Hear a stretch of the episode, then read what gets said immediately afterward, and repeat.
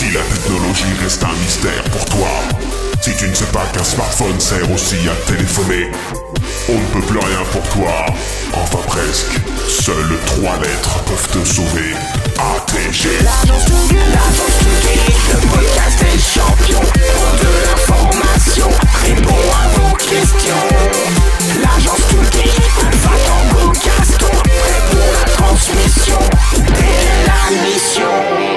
L'agence tout geek, tout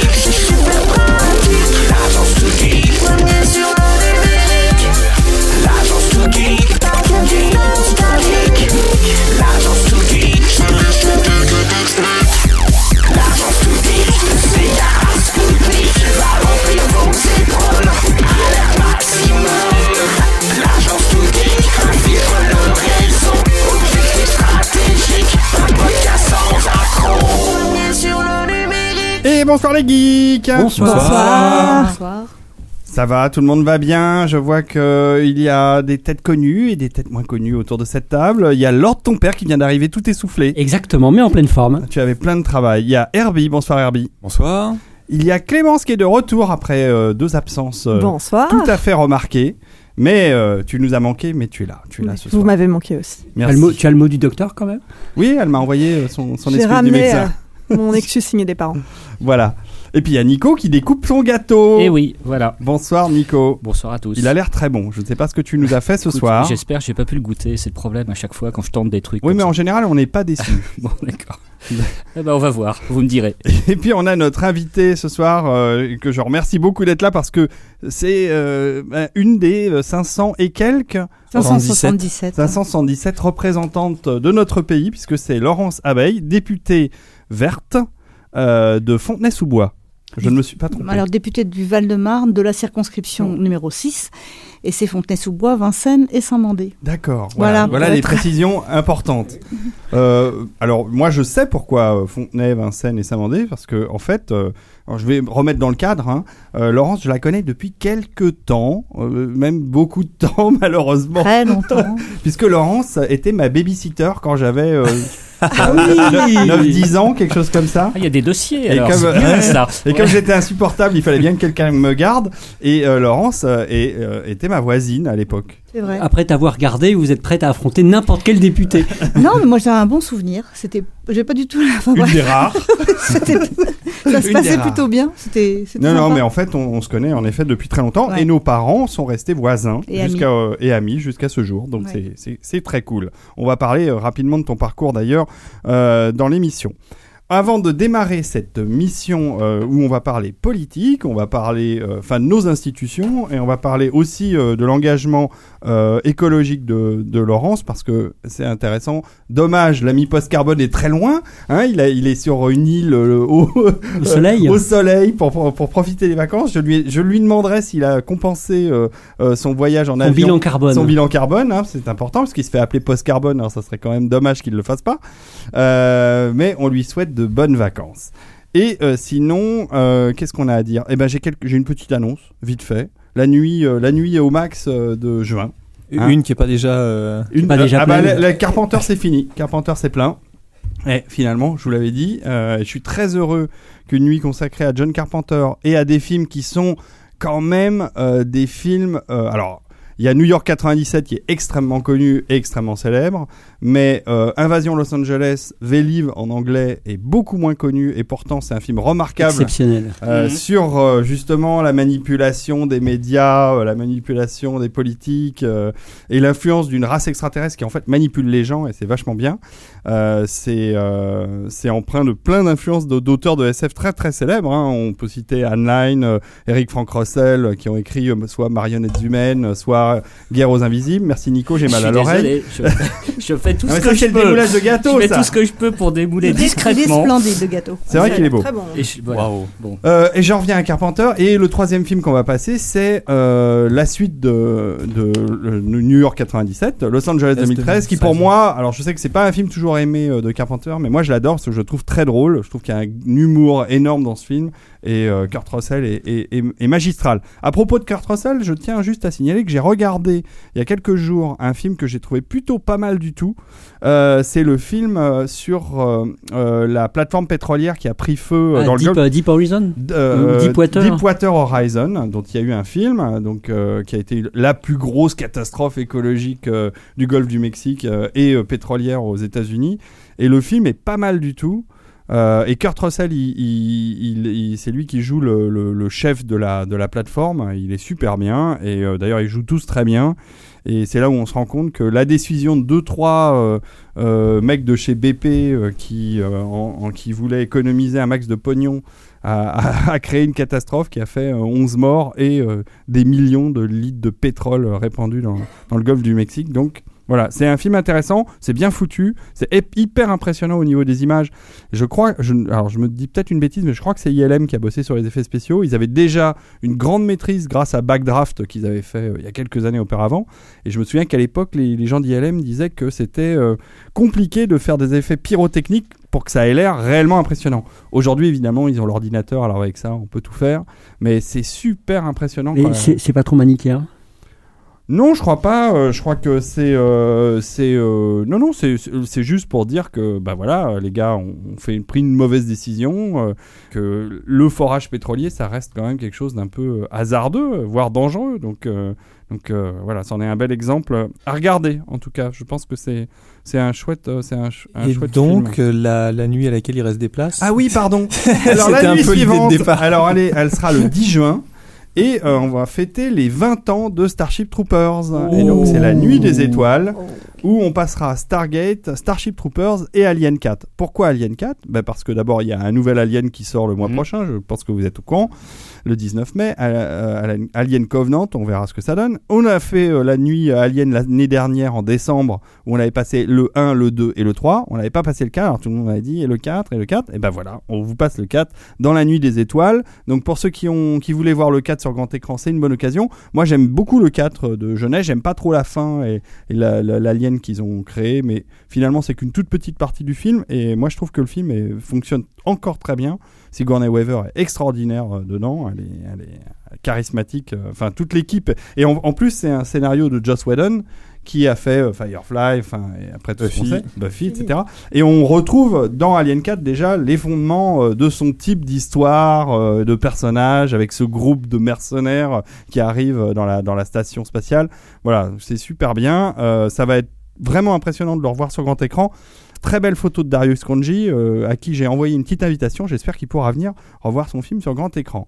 Pour euh, ce qui est de Starship Troopers, bon bah ça, euh, pas la peine de revenir là-dessus. C'est un chef-d'œuvre absolu du film de science-fiction qui, justement, oh, là aussi, euh, fait très tout à fait écho à ce qui se passe en ce moment aux États-Unis et la, fascisation du pouvoir américain grandissante. Et donc, euh, bah, dans Starship Troopers, on retrouve quand même ces, ces éléments euh, de, de langage et de communication euh, qu'on voit. Vous voulez en savoir plus Voilà, c'est un peu Fox News euh, avant l'heure, quoi. Et, euh, et, puis, euh, et puis Stargate, on a eu envie de repasser Stargate parce que Stargate, finalement, très très belle musique de David Arnold, une des plus belles qui existent. C'est le moins bon des trois quand même. De quoi sur euh, De, des trois films que trois tu films passes. Ah bah je crois que ça dépend. Je crois qu'il y a beaucoup de jeunes qui ont très en- un très bon souvenir de, de Stargate, un, un genre de film de jeunesse quoi. Et, euh, et en tout cas, les 20 premières minutes de la découverte jusqu'à ce qu'il passe la porte des étoiles sont vraiment très très bien.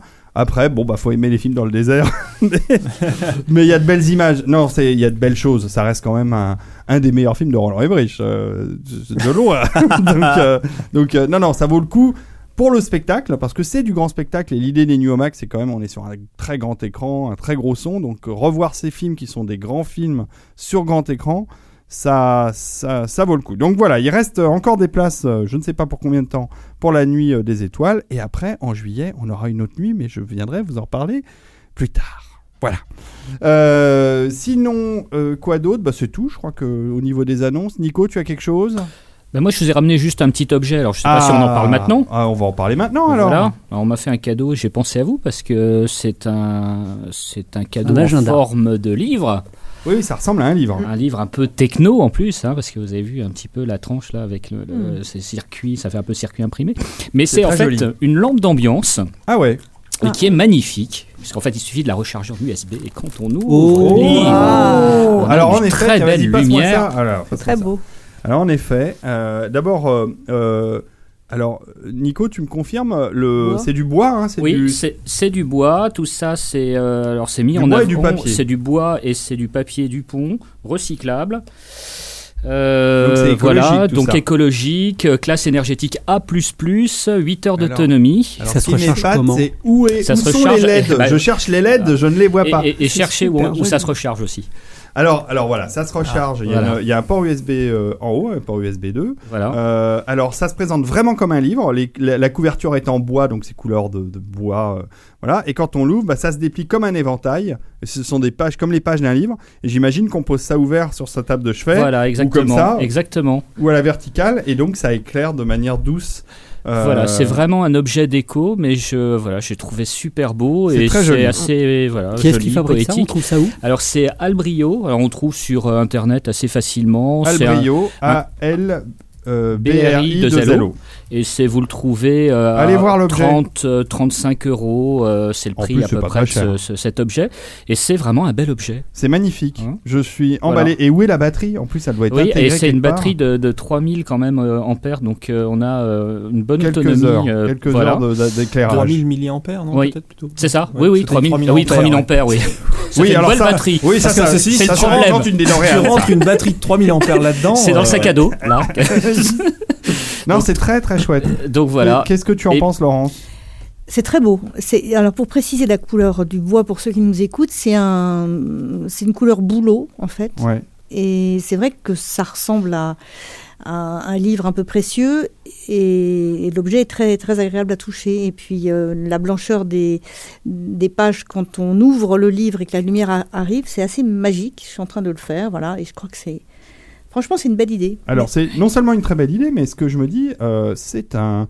C'est le début, mais c'est les prémices, mais ça, ça a commencé déjà depuis quelques années, euh, de ces objets éclairants et qui ne sont pas reliés au, au secteur, puisqu'ils ont leur propre batterie, euh, leur propre alimentation. Ce qui me fait euh, penser à une deuxième chose, c'est que si on veut être complètement écologique là-dessus, on prend un petit chargeur solaire Mhm. Euh, et la journée, pendant qu'il y a de la lumière, on le branche sur la prise USB et Mhm. on charge Ouais. avec un petit chargeur solaire son livre. Et à, et à ce compte-là, on n'a pas besoin de monsieur EDF euh, ou autre compagnie de fournisseurs d'électricité. Et c'est très sympa. Bah écoute, très, Voilà. très joli. Merci Voilà, beaucoup, si vous voulez Nico. aller voir ça. Ben, mon plaisir. Bon, Clémence, on reviendra pour te voir tout à l'heure pour ta rubrique. Mais oui, avec Et puis, bien sûr, on terminera avec la rubrique Derby sur la science-fiction. Euh, monsieur Lord ton père, que se passe-t-il dans l'apéro du Capitaine ces derniers jours? Eh bien, écoute, on a enregistré lundi euh, un numéro politique, justement, parce qu'on l'avait fait il y a 5 ans. On a, on a pour les 11 candidats à l'élection présidentielle, on a balayé leur programme uniquement numérique. Ah, d'accord. Et on va publier l'épisode très vite. Bah oui. Donc, on a essayé d'être le plus objectif possible. Très hein, vite, de- tu veux dire avant trois mois? Av- avant la fin de la semaine. Oh, Et l'idée évidemment, l'idée évidemment n'était pas de prendre parti pour tel ou tel candidat, mais d'essayer d'exposer de manière la plus objective possible. Et je crois qu'on a à peu près réussi. C'est bien. Euh, M- Même Monsieur Delamolle était là? Non, Monsieur Delamolle n'était pas là, heureusement. Et donc, bah, on a balayé le programme des 11 candidats pour voir qu'est-ce qu'on trouvait comme proposition pour le numérique. Donc, vous entendrez bientôt ça. euh, D'accord. Euh, et juste pour nous dire qui a qui en fait le plus de propositions à ce niveau-là. Euh, euh, en quelques mots, le, je dirais que c'est les gros candidats qui avaient le, le plus gros programme numérique. On a un programme numérique important chez M. Mélenchon, chez M. Macron, chez M. Fillon, euh, Et chez Monsieur Hamon? M. Hamon aussi. Je crois que, moi, j'ai trouvé que c'était à la rigueur, enfin, c'est un avis purement personnel. Pour le coup, c'est je trouve que c'est le programme de, de Hamon que je trouvais le plus visionnaire. Je sais pas si c'est le bon mot, mais je trouve le plus moderne, Ambitieux. le plus ambitieux. Oui. Pour le. Mais c'est un avis purement personnel. D'accord. Bah super. Bah, très bien. Bah on va écouter ça. euh, donc l'apéro du Capitaine. hein, vous connaissez l'adresse. Euh, et d'ailleurs, c'est amusant, euh, je dis ça parce que euh, je continue à faire la promo de l'apéro du Capitaine car beaucoup de gens me disent j'écoutais l'agence Too Geek et je me suis mis à écouter l'apéro du Capitaine et même Ils à ont leur- été pervertis. et à même à leur donner de l'argent. Non, faut pas. car vous pouvez en effet donner Oh, de ne le faites pas, ne le faites pas. Si, si, vous pouvez. Bon, allez, on va s'arrêter là euh, pour l'intro, hein, qui est déjà bien longue, et puis on va passer à la mission tout de suite. N'aie pas peur, euh, Laurent, c'est un peu martial. J'en ai vu d'autres. Donc, euh, les amis, est-ce que vous êtes prêts à torturer une députée? Bien sûr oui, chef Oui, chef. Pour, euh, pour qu'on apprenne tout sur nos institutions, nos belles institutions françaises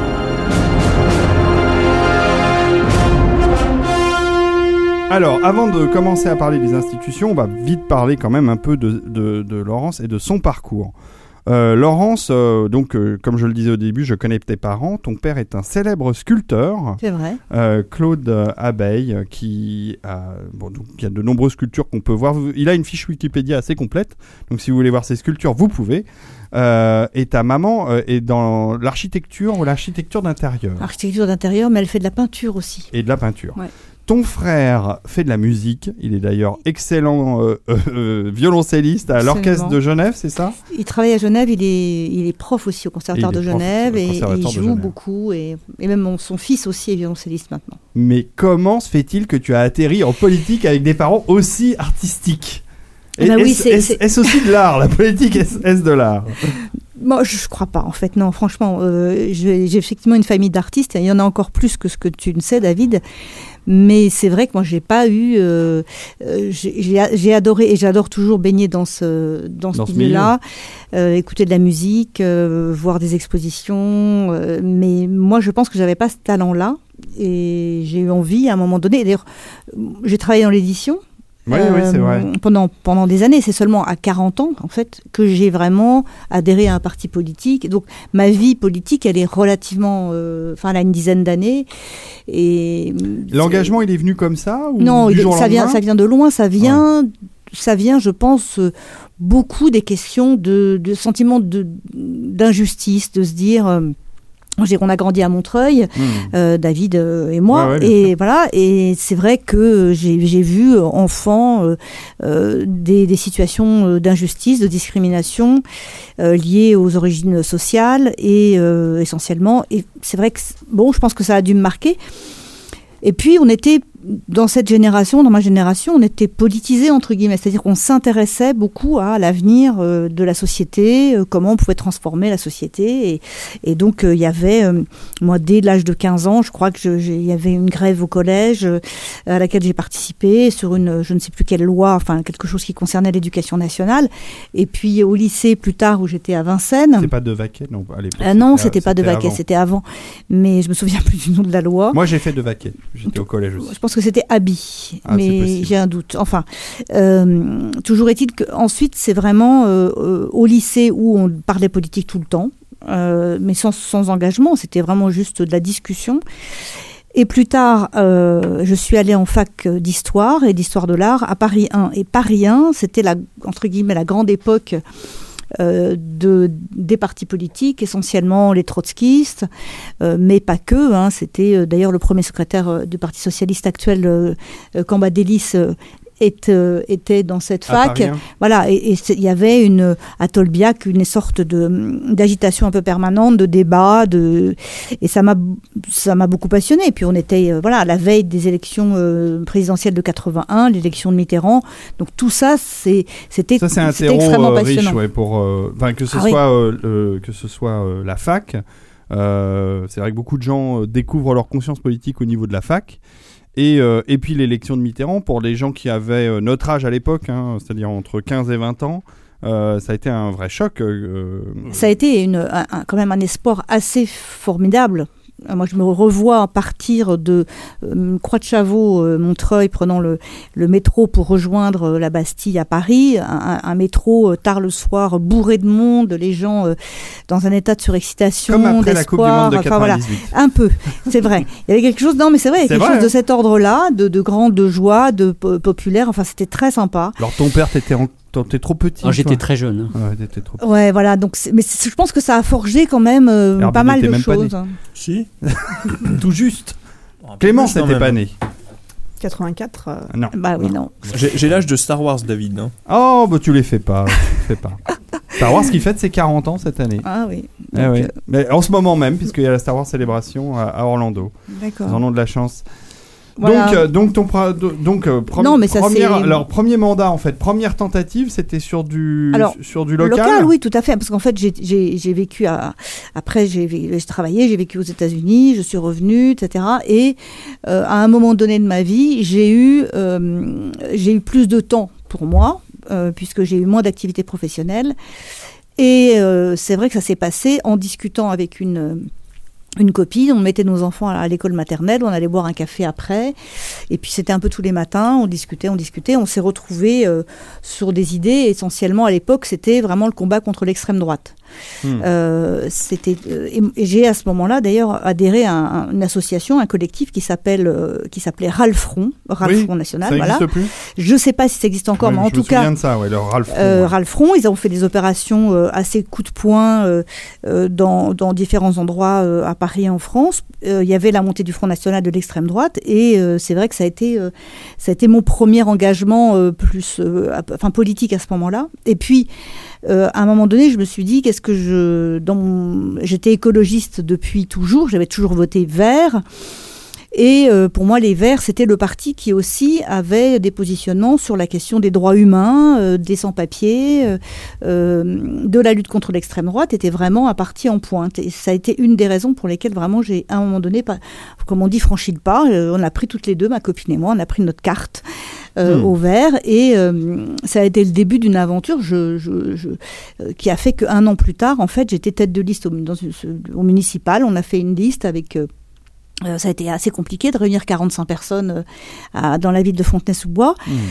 Parce qu'on démarrait tous, on était tous débutants, donc ça a été ça très amusant. Date de quand, ça C'était le- les municipales de 2001. En fait, moi j'ai adhéré début 2000, des fins de 99, début 2000 euh, au Vert. J'avais donc euh, 40 ans. Et euh, l'année suivante, euh, j'étais tête de liste. Donc j'imaginais pas du tout que, euh, enfin voilà, que tout ça, ça allait se passer comme ça. Enfin, ça a été. Mais cette, cette campagne des municipales a été très sympa parce que on a tout invent, on inventait. On n'était pas du tout. euh, on était. on- Vous n'étiez pas téléguidé par un on était téléguidé par, enfin, on était, on appartenait au parti Les Verts pour une partie du, du groupe, mais pas que. Il y avait plein de gens pour faire 45 personnes. Il faut avoir des gens qui sont pas adhérents. hein, c'est, c'est Hmm. beaucoup plus large que ça. Donc euh, des sympathisants, etc. Et, et puis, donc voilà, faire un programme municipal. euh, euh, c'est- Bon, je génial. signale, euh, euh, Laurence, que tu as le droit de manger en même temps Ah oui, mais ah, non, non, non, ça non. Tu as le droit non. de goûter le Ça- gâteau ça de Nico sent- qui est excellent. C'est, quoi, est c'est des framboises Non C'est framboise et kirsch. Ah ouais, d'accord. Oh là. C'est vraiment très bon. Bah, il a l'air très bon. en tout Ça cas, je- ressemble à un 4 quarts, mais alors à l'intérieur, c'est l'explosion de, tout à de l'heure. goût. J'en prendrai. Donc, euh, donc engagement euh, au niveau municipal Ouais. en début des années 2000. Et puis, euh, tu passes, en, on va dire, la vitesse supérieure en, en Deux ans plus tard. pour devenir député. Non, non, non. Non. D'abord, j'ai été. euh, C'était beaucoup plus long que ça. En fait, j'ai été conseillère régionale, D'accord. euh, élue un peu de justesse d'ailleurs sur la liste euh, au régional en 2004. Et euh, ensuite, en 2008, de nouveau des élections municipales, où là, euh, je ne suis plus euh, tête de liste, mais je suis dans une liste d'union euh, euh, de la gauche et des écologistes dans, à la mairie. Donc, euh, je deviens euh, euh, adjointe au maire. Enfin, c'est toute une autre aventure Alors, on qui peut, démarre. on peut peut-être s'arrêter un peu juste Ouais. là-dessus, parce que, alors, c'est quoi le travail? Quand on n'est pas maire, alors, maire, j'imagine, euh, on voit à peu près ce que c'est, mais quand on n'est pas maire, quand on est adjoint, Mm. c'est quoi ses attributions C'est quoi son boulot, en gros? Alors, en- ça dépend des délégations. On appelle ça des délégations. Moi, euh, j'avais une assez grosse délégation à l'urbanisme.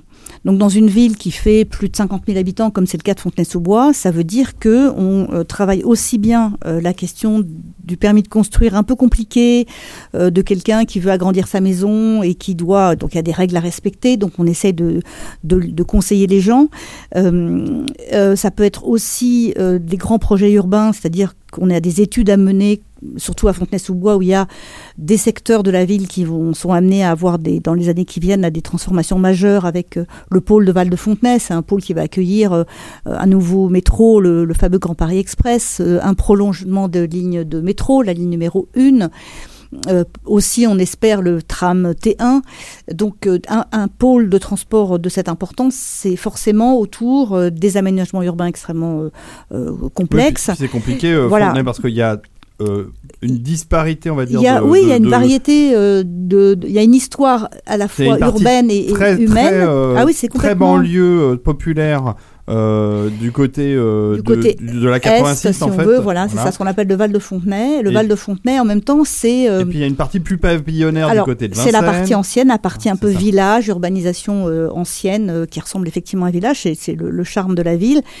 Et l'urbanisation des années 70, en fait, d'ailleurs que j'ai connu enfant, c'est un urbanisme qui a aussi quelques vertus, parce qu'il y a des espaces verts extraordinaires qu'il n'y a pas dans la partie dense et ancienne. Ah oui.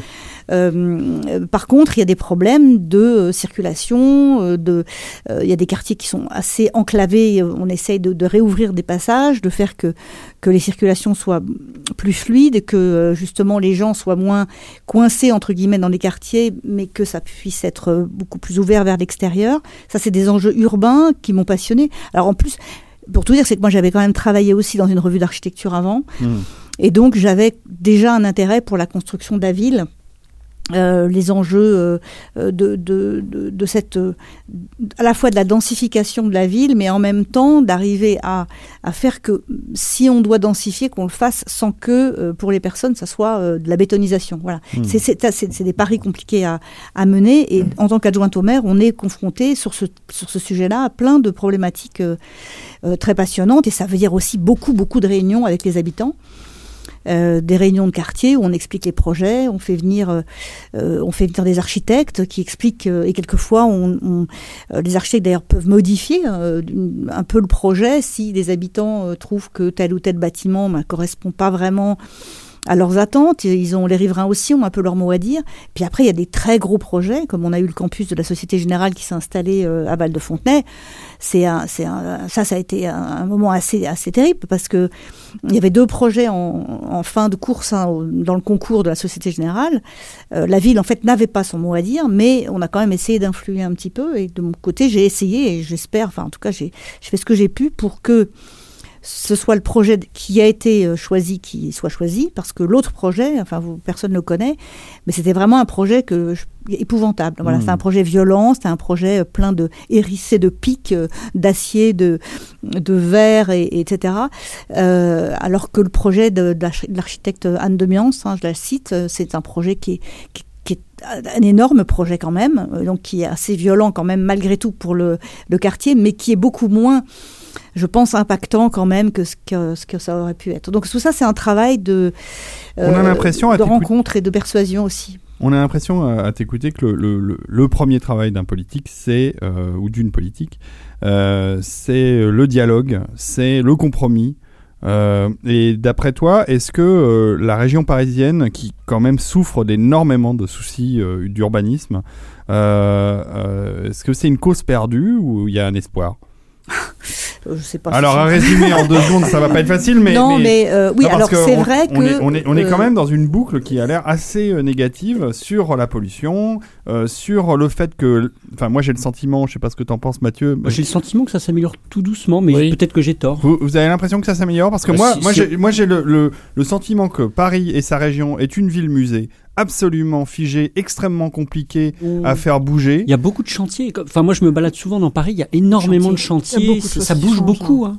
Donc, euh, donc, euh, donc vous sentez, vous sentez un mieux vous. Mm. D'accord. Alors, il faut faire attention parce Bof. que euh, on est. à- Bof, Herbie, non, il est mais comme moi. ça Alors. Herbie, toi t'es proche de Fontenay toi aussi dans ta, Ah bon dans ta je vie de suis tous à- les jours. À Rony, ouais. T'es juste derrière en fait. À une époque, on a même habité euh, pendant quelques années. euh, on était tellement au sud de Rony qu'on était à 30 mètres de Fontenay. Quoi. Ouais, je vois. ouais. Oui, oui c'est pas dans, loin. dans ce secteur qui donc est amené à voilà dans l'avenir à, à être complètement transformé. Alors oui, le dialogue, c'est vrai que ça fait partie de, du, du quotidien, euh, ou alors on, on peut ne pas le faire, mais enfin pour, pour moi en tout cas, c'est vrai que ça a toujours été euh, aussi l'intérêt de la, de la chose. Euh, faire de la politique, c'est pour effectivement essayer de d'améliorer euh, autant que faire se peut euh, la, la, la, la vie des gens, hein, euh, voilà, de trouver, euh, de protéger aussi. On oublie souvent, mais c'est quand même la loi est, là, est faite pour ça et euh, pour protéger euh, les plus les plus euh, démunis, les plus faibles. Et dans le dans le cadre de l'urbanisme, euh, une des grandes problématiques, c'était les transports. Enfin, euh, je, je, je pense que quand je parle de transport, tout le monde comprend ce que je veux dire.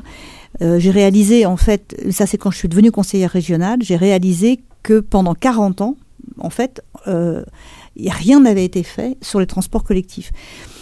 Euh, 40 ans, c'est énorme. Ça veut dire qu'en fait, depuis la fin, de- enfin, depuis la fin de la construction des RER, oui, Même, plus. presque. depuis la fin de la construction des RER, il y a eu une ligne de métro nouvelle, c'est la ligne 14, qui était en fait une ligne vitrine pour la RATP, Ah, pour qu'elle puisse vendre à l'international, etc. l'automatisation. Voilà, euh, elle, a, elle fait un très beau, un très beau coup de, de com, et c'était une, ligne- c'est une ligne qui est utile, mais c'est tout. Et pour euh, rattraper euh, euh, les choses après, il a fallu que les conseillers régionaux changent, euh, euh, et c'est là que le- les politiques, c'est quand même aussi manier les budgets, hein, et donc Mm. décident de transférer euh, le budget euh, route au, à un budget transport. Et donc euh, d'un tiers transport collectif, deux tiers route, on est passé à l'inverse, c'est-à-dire deux tiers du budget pour les transports collectifs et un tiers route. Aujourd'hui, avec Valérie Pécresse à la région, on est en train, ils sont en train de revenir là-dessus, c'est-à-dire que ils font des plans soi-disant anti-bouchons, mais qui sont des plans routiers. Euh, moi, j'ai euh, des grandes inquiétudes sur euh, un certain nombre de projets de transport collectif qui sont, qui pourraient être menacés par des, voilà, par des politiques de droite dont l'objectif n'est pas le mieux-être des gens, pas du tout, mais plutôt de de, de, de faciliter euh, peut-être la vie, euh, je sais pas, de, ceux qui ont des voitures. C'est un peu hum, un, un peu dangereux, dommage, parce que euh, ce qui a été entrepris depuis maintenant une dizaine d'années euh, va s'achever dans les années 2025-2030. Euh, et là, je pense qu'on pourra commencer à voir un peu le bout, euh, surtout pour les usagers euh, des RER, euh, de certaines lignes de métro. Et de train. Euh, le train, train alors euh, voilà, le train. euh, moi, j'ai pris aussi de, une fois, je me suis arrêtée, à, surtout coincée à, à Creil. Oui, bah voilà, c'est voilà, oui, c'était la ligne de, David. ma ligne de Compiègne, oui. Et voilà, la ligne de Compiègne qui quand même a des aventures, enfin, on vit des aventures. C'est, c'est parfois intéressant humainement de voilà de vivre, mais non, mais, mais au quotidien c'est insupportable pour les gens. Bah, Donc, on n'est euh, pas sûr, on n'est jamais sur des horaires. euh, ouais, euh, la SNCF a des, a des installations qui sont vraiment vétustes. Mais maintenant, Alors- t'as une poubelle qui se balade dans les gares. T'as pas vu non, j'ai pas T'as vu. pas vu ça Non, ils ont mis des pianos. Ils ont mis des pianos. assez c'est sympa. Voilà, j'aime bien moi les pianos. Mais Mais ce, enfin que, bon. ce que vous dites quand même, c'est qu'une une décision politique qui est prise à un moment T, elle va voir ses effets se prolonger jusqu'à 30 ans, 40 ans après la décision elle-même. Bah oui, Donc parce que- c'est, on, absolument. on doit presque trembler en prenant la décision parfois. Alors on tremble, oui, enfin c'est-à-dire que c'est, je pense, enfin moi j'ai pas tremblé hein, sur ce type de, de décision, mais euh, effectivement on sait qu'on investit pour l'avenir et pour euh, sur le long terme. En Et partie, la crainte, En ouais. particulier dans un domaine comme. Enfin, je veux dire, c'est pas forcément vrai sur tous les domaines non plus. Non, mais dans le cas des transports, en c'est- commun, Des où effectivement, gros- c'est des gros c'est- investissements. c'est- C'est c'est des des gros investissements et de la grosse c'est infrastructure. donc énormément d'argent. C'est Euh, pérenne. mais c'est aussi un investissement qui fait travailler plein de gens. Enfin, c'est euh, c'est aussi de la richesse hein, euh, durable. Donc, euh, Mais euh, Laurence, tu vois, il y a des choix que moi, personnellement, je comprends pas. Euh, on veut réduire la circulation dans Paris. Très bien. Pourquoi pas Et tant mieux d'ailleurs. Euh, mais euh, euh, on ne donne pas la possibilité aux, gens qui vivent en banlieue, parce que évidemment c'est la plupart des gens qui vont travailler à Paris vivent en banlieue, voire plus loin, de euh, laisser leur voiture à l'extérieur de Paris. Moi, pendant un certain temps, j'ai vécu à Maison-Alfort, qui est, qui est à 5 km de, la, de Paris. Et euh, pour me rendre à, à mon travail dans le 8e, c'était extrêmement compliqué. Alors soit je prenais le métro évidemment, mais euh, si j'avais besoin de transporter quelque chose, etc., etc., euh, j'étais- je prenais la voiture. Il se trouve que la ligne 14 dont on parlait est une ligne extrêmement pratique. Elle part de Cours-Saint-Émilion, elle va jusqu'à Saint-Lazare. C'est parfait pour traverser Paris. Mais là où il y a un parking, c'est-à-dire à Bercy, qui est à quelques centaines de mètres du cours de Saint-Émilion, où je peux déposer ma voiture et la laisser toute la journée sans avoir besoin de rentrer dans Paris avec, il n'y a aucun moyen de passer à pied entre Bercy et le cours Saint-Émilion. Il n'y a pas un escalier, une passerelle, rien du tout. Résultat, on est obligé de prendre un bus, ce qui est une aberration totale, pour faire 100 mètres. Et ça, euh, je me suis dit, mais pourquoi est-ce qu'aux portes de Paris, il n'y aurait pas des grands parkings qui permettraient, euh, à côté des métros et à côté des RER ou à côté des tramways, de poser sa voiture et de la laisser à l'extérieur de Paris, ce qui évite des bouchons, ce qui évite d'en- d'en- d'encombrer euh, plein de choses. Oui, Clem, Je sais qu'il y a des, des parkings comme ça, mais pour les vélos qui ont été mis en place. euh. Ouais, mais les vélos, ça, quand on habite beaucoup plus loin que. moi, mais il y a des parkings qui existent, mais qui sont plus loin que des que, Mais qui que- sont que- que Maison. Alfort ou qui sont non pas forcément mais c'est vrai que ça ça va être le- la question de, de l'endroit où on met la voiture Oui. Euh, parce qu'on ne se sert pas beaucoup en fait on a des voitures et en fait on s'en sert très peu finalement Mm, mm. Et elles encombrent l'espace public de façon euh, très importante, euh, ce qui est aussi une- un problème d'aménagement c'est un- urbain. une augmentation terrible. Voilà, et puis euh, bah, les petits, les petits box euh, qui allaient, qui allaient, qui vont avec les pavillons euh, dans la ban- banlieue, c'est des petits box qui accueillent et qui accueillaient les deux chevaux, les quatre ailes, euh, etc., mais qui n'accueillent pas euh, la, grosse euh, la, la euh, grosse euh, voiture. Ils sont beaucoup trop petits, donc ils servent d'annexe euh, de rangement pour la maison. Et en fait, les les, voitures, voitures se retrouvent dehors. Et, hum, et donc, il y a des problèmes de stationnement euh, très compliqués. euh, et en fait, il y a quand même une très grosse différence entre Paris intramuros, où il y a une offre de transport extraordinaire, voir les villes limitrophes où ça se passe encore à peu près bien. Mmh. Et dès qu'on arrive, alors euh, par exemple à Fontenay, euh, c'est oui. typique. Hein, Vincennes, il y a énormément de bus, il y a des, mais le métro, etc. Et dès qu'on arrive à Fontenay, euh, il y a plus que quelques bus. Euh, il y a, enfin voilà, on est déjà, on arrive dans la problématique des gens qui sont obligés à un moment donné de prendre leur voiture. Moi, quand j'ai déménagé à Fontenay. C'est la première fois de ma vie que j'ai eu une voiture. Voilà, je, je Hmm. n'avais pas de voiture avant parce que j'habitais Paris, je n'en avais pas besoin. Donc euh, il y a toute une problématique aussi dans l'avenir sur la question de la voiture, c'est est-ce que ça doit être un objet personnel? Ou est-ce que c'est un c'est un quelque Comme les chose qui Autolib. doit- euh, voilà comme Autolib et ça, ça va se développer très Ah bah, certainement voilà, parce que voilà un sujet geek euh, qui nous intéresse à, à- ouais, à mais de, à de c'est nombreux points de des vue. voitures euh, aussi qui marchent toutes seules, etc. bah oui. Enfin, Ah bah on a glissé sur un sujet qui me passionne. Alors j'espère qu'un jour on pourra faire une émission avec un spécialiste du genre. Alors vous appelez Gérard Felzer, ah bah qui est un ami et, et qui est extraordinaire pour parler de tout ça et qui a lui-même d'ailleurs une, une entreprise et alors voilà, il bah, travaille sur- bah, le rendez-vous est pris. Euh, Laurence, tu me donneras ses coordonnées, je le contacterai parce que la voiture autonome, c'est non seulement alors comment vous au niveau des politiques vous allez faire parce que c'est non seulement un problème technologique évidemment, ça on en, on a- on en a décrit euh, tous ensemble les, les- les tenants et les aboutissants, mais c'est aussi un problème législatif. Et moi, ce que je répète souvent euh, à mes amis euh, qui me demandent mon expertise sur l'avenir de l'automobile, je dis dans 20 ou 30 ans, les amis, vous n'aurez plus de permis. Personne ne Mm. pourra conduire, ça sera totalement interdit. Moi, je m'en réjouis. les- et moi, je m'en réjouis aussi parce que moi, j'en ai ras-le-bol de conduire. Mm. Et on, et on sera tous pilotés par des voitures qui seront autonomes. Euh, Comme on mais en attendant, aux pilotes de ligne, dans certains cas, de, de tenir les, Mm. les commandes parce que l'erreur humaine est plus probable, probable que l'erreur que de la machine. informatique. Ouais.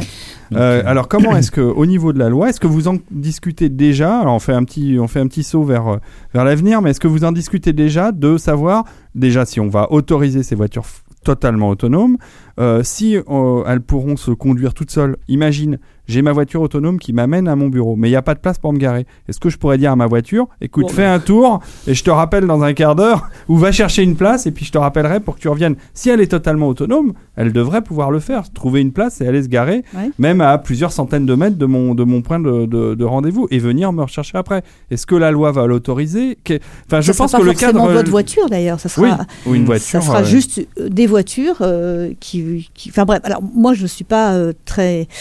Comment dire euh, très calée sur le sur le sujet. La loi va forcément euh, euh, parce que la loi accompagne toujours, alors avec souvent un peu de retard, mais quand même accompagne quand même les les, innovations technologiques en se préoccupant quand même des questions de sécurité. Parce Mm. que euh, malgré tout, il y a un peu des ratés, euh, tout ça n'est pas encore bien au point, mais Bah, sur L'assurance et de responsabilité aussi. Il y a ça, euh, euh, lors de ton père, mais aussi, euh, par exemple, sur les réseaux téléphoniques qui ont explosé en 20 ans, où justement on a toute la législation qui s'est mise en place, sur la disposition des antennes, Bah, sur c'est- les c'est la loi que j'ai voilà. faite euh, sur les ondes électromagnétiques. C'est ouais. ça. C'est- C'était c'est un c'est extrêmement compliqué parce que à un moment donné, enfin pour ce qui est des ondes électromagnétiques, on a la France a décidé de tout libéraliser, c'est-à-dire qu'elle n'a pas seulement euh, libéralisé euh, les communications, enfin les, euh, le- le- les forfaits, comme on appelle maintenant, mais euh, elle, elle a libéralisé les, infrastructures de télécom. Donc c'est comme si, d'une certaine façon, on, libéralise le transport ferroviaire et que chaque compagnie de train a ses propres rails. Enfin, c'est un peu la même idée. On imagine ce que ça pourrait donner aussi pour le transport de l'énergie, de la même façon. Chacun met son. chacun met, met son son, pylône, propre tuyau euh, et son pylône, etc. Donc c'est ce qu'on a fait pour euh, les télécoms, ce qui est, je pense, une erreur historique euh, de pas avoir gardé un, un réseau national euh, avec une entreprise nationale qui, voilà. Et, alors on en- on- quand on a débattu de la loi sur les ondes électromagnétiques et comment essayer de remettre un petit peu d'ordre là-dedans, on a évoqué cette question-là. Bon, évidemment, ça n'est pas possible. Enfin, ça n'est considéré comme plus possible hein, de renationaliser euh, des infrastructures. Cela étant, euh, moi je pense que ça résoudrait quand même pas mal de problèmes et en fait euh, Mais- mais Je pense que Martin Bouygues serait pas contre. non, hein. mais Martin Bouygues, non, non, ils sont pas, ils sont pas du tout d'accord. Moi, j'ai connu, j'ai rencontré tous les opérateurs de Mais téléphonie il voulait, mobile. le vendre, il voulait le vendre, son, Ah. son, son Bouygues Télécom. Ah oui, parce qu'en en fait, ils ont, ça leur coûte extrêmement cher, c'est compliqué, et euh, ils se, ils ont quand même, il y a une concurrence commerciale féroce entre les, les opérateurs, et, et donc essayer de légiférer dans le cadre de, dans les, je dirais, de cette compétition entre opérateurs plus euh, la, la, la difficulté de euh, euh, sur un sujet euh, de santé publique aussi, mais qui n'est pas forcément admis comme étant un sujet de santé. On est sur euh, la notion de principe de précaution, etc. Moi, ça, c'est vraiment un sujet qui m'a occupé pendant trois ans. Euh, j'ai rencontré les équipementiers, les opérateurs, les agences de l'État, etc., les associations, bien sûr. Je pense que le, enfin, le texte de loi, il a une résonance même internationale, donc je suis assez contente parce qu'il est même cité dans des, dans des salons euh, de, de spécialistes hein, du monde connecté, etc. Parce que l'objectif, c'est quand même de, de continuer à innover, mais euh, l'innovation doit se faire dans cette contrainte qui est celle des, euh, de, la, de la protection des personnes euh, vis-à-vis d'un certain nombre de... Alors ça peut être là, c'est les ondes électromagnétiques, mais ça peut être tout à fait d'autres sujets. Ça, justement, euh, ça, cette loi, elle couvre euh, quoi Juste euh, le téléphone ou jusqu'au la borne Wi-Fi qui est chez, qui Non, est chez elle- soi? alors elle s'occupe pas de la borne Wi-Fi vraiment qui est chez soi. Elle interdit le Wi-Fi dans les crèches. Bon, ça c'est vraiment euh, Le lieu public. euh, la crèche, Mhm. même pas les lieux publics, hein, mais les crèches. Euh, elle limite l'usage du Wi-Fi dans les écoles aux usages pédagogiques. C'est-à-dire de dire on n'est pas euh, l'idée de pouvoir allumer et éteindre un Wi-Fi comme on allume et et on éteint la lumière Bien sûr. euh, on en a besoin, on n'en a pas besoin. Euh, donc il y y a de plus en plus de personnes qui développent des syndromes d'électro-hypersensibilité, c'est d'intolérance aux ondes. Alors ça peut se déclencher avec le Wi-Fi, ça peut se déclencher avec autre chose. hein. D'ailleurs, c'est c'est des, c'est des, comment dire, des processus assez complexes et qui sont pas complètement élucidés. Mais euh, l'objectif, c'était de remettre de l'ordre, c'est-à-dire de faire que les élus locaux puissent reprendre la main sur les implantations d'antennes. Qu'ils aient un cadre législatif. un cadre. Euh, et donc les opérateurs doivent remettre des dossiers, qu'il puisse y avoir des simulations d'exposition qui sont faites. Moi, j'ai pas inventé grand-chose. C'est des choses qui se font dans certaines villes en France. Il y a des chartes qui fonctionnent assez bien. Et donc l'idée, c'était d'avoir une sorte d'égalité sur le territoire dans, sur cette question d'implantation des antennes. Puis aussi, euh, faire monter une campagne de sensibilisation. Elle a toujours pas été lancée, mais euh, sur euh, l'usage qu'on peut faire de, des outils connectés, que ce soit effectivement des. À l'époque, on était surtout sur la question des téléphones. On est toujours sur la question des téléphones, enfin qu'on appelle téléphone maintenant, ça s'appelle plutôt des smartphones. hein, Mmh. parce qu'on s'en sert pas forcément pour téléphoner. Euh, de, de quel usage on, on en fait, euh, les précautions à prendre surtout vis-à-vis des enfants. Parce que là, on a des certitudes, c'est plus, on n'est pas dans le doute, on est dans la certitude du danger pour les, les plus jeunes. Euh, en même temps, euh, l'éducation nationale dit oui, mais c'est euh, formidable les tablettes pour les apprentissages, etc. Euh, c'est pas forcément vrai. Et d'ailleurs, les tablettes ne sont pas forcément connectées. On peut parfaitement faire des choses avec des tablettes sans qu'elles soient connectées. Encore faut-il que les enseignants euh, sachent euh, utiliser euh, les, les outils. Bic a fait, euh, tu te souviens, euh, Oui, Nico Big Tab. Bi-. Big Tab a fait un, un Mhm. projet euh, très intéressant de tablette pour Mhm. l'école, euh, qui est euh, pas connectée puisqu'elle est, euh, elle se branche à une borne euh, Oui, et donc elle est alimentée par le serveur euh, qui est dans dans la borne de recharge en fait. C'est ça, exactement. Euh, c'est- la branche éducation de BIC qui a mis ça au point avec même le, le stylet de, de la tablette qui est euh, prévu, dont l'ergonomie est prévue pour correspondre à, à la main de l'enfant, mais pour qu'il positionne bien ses doigts. Donc le, le stylet a une forme un petit peu particulière. Et euh, l'institutrice ou la, la professeure d'école, je, je crois qu'on dit ça maintenant. Je vais faire Professeur vieux, des là. écoles. Professeur des écoles. Voilà, professeur des écoles. euh, peut, enfin, est, est connecté à chaque élève euh, individuellement et peut suivre ses progrès, peut euh, comme ça euh, intervenir. Le, le tableau blanc euh, interactif a remplacé aussi le, le vieux tableau euh, noir euh, d'ardoise et, Mhm. et c'est vrai que ça, ça fonctionne plutôt pas mal. Et sans connexion obligatoire. Le, le- Ou le- une connexion le professeur enfin, peut, voilà, du RJ45. La peut l'avoir. Après, on et- sait qu'il y a aussi ce rapport à l'écran hein, qui pose problème. Oui. Donc ça, c'est encore euh, autre chose. encore yeux, autre chose. Voilà, le cerveau, etc. Bon, on a beaucoup, euh, on a beaucoup dérivé. a dévié, là, voilà, oui, oui. on a de la, de la ligne de base qui était bon. euh, donc après euh, ton engagement local, ton engagement régional. Ouais. Euh, quand est-ce que tu passes à l'engagement national euh, de, de, te lancer euh, pour être élu député? En fait, je me suis décidée en, juillet 2011, assez précisément, puisque les élections législatives arrivaient en 2012, l'année d'après, et je, me suis posé la question, et je me suis dit, j'ai envie d'essayer. Euh, si je le fais pas maintenant, je le ferai plus. C'est vrai que j'ai eu vraiment conscience de ça, du, du temps euh, pour le faire, et donc je l'ai annoncé à mon entourage, d'ailleurs, qui n'était pas très Pas très pas emballé. très emballé, on va dire ça comme ça. Euh, c'est le moins qu'on puisse dire. Mais Pourquoi ils n'étaient pas emballés? Parce que ça allait vous prendre beaucoup de temps ou... oui, c'est- c'est comment dire On arrive au niveau national, on arrive dans un dans un monde qui est encore plus dur aussi hein, que je dirais quand on est au niveau régional, euh, local. C'est vrai que c'est pas facile. Euh, mais enfin, c'est pas la même chose. bataille. C'est une bataille. C'est le- au niveau législatif, euh, l'Assemblée nationale, c'est un, c'est un monde beaucoup plus beaucoup plus difficile. Euh, c'est là qu'on voit donc nos institutions sont d'ailleurs euh, totalement archaïques. Autant au niveau régional et local, ça fonctionne. Enfin, moi, j'ai trouvé que ça fonctionnait plutôt pas mal. Autant au niveau national, là, on voit que c'est effarant, quoi. On est dans un, on a l'impression d'être au début du XXe siècle, euh, avec euh, un système, euh, des systèmes de, de, de- des process de travail qui sont tout à fait, enfin. Euh, Là, on, là, on est, euh, on est dans un monde, euh, comme vous dites, connecté, et là, on est totalement déconnecté. Alors, on est déconnecté du réel, et ça se sent euh, euh, sur tout un tas de, sujets, mais déconnecté aussi du réel dans la façon de travailler, qui est totalement incompréhensible par, par les gens.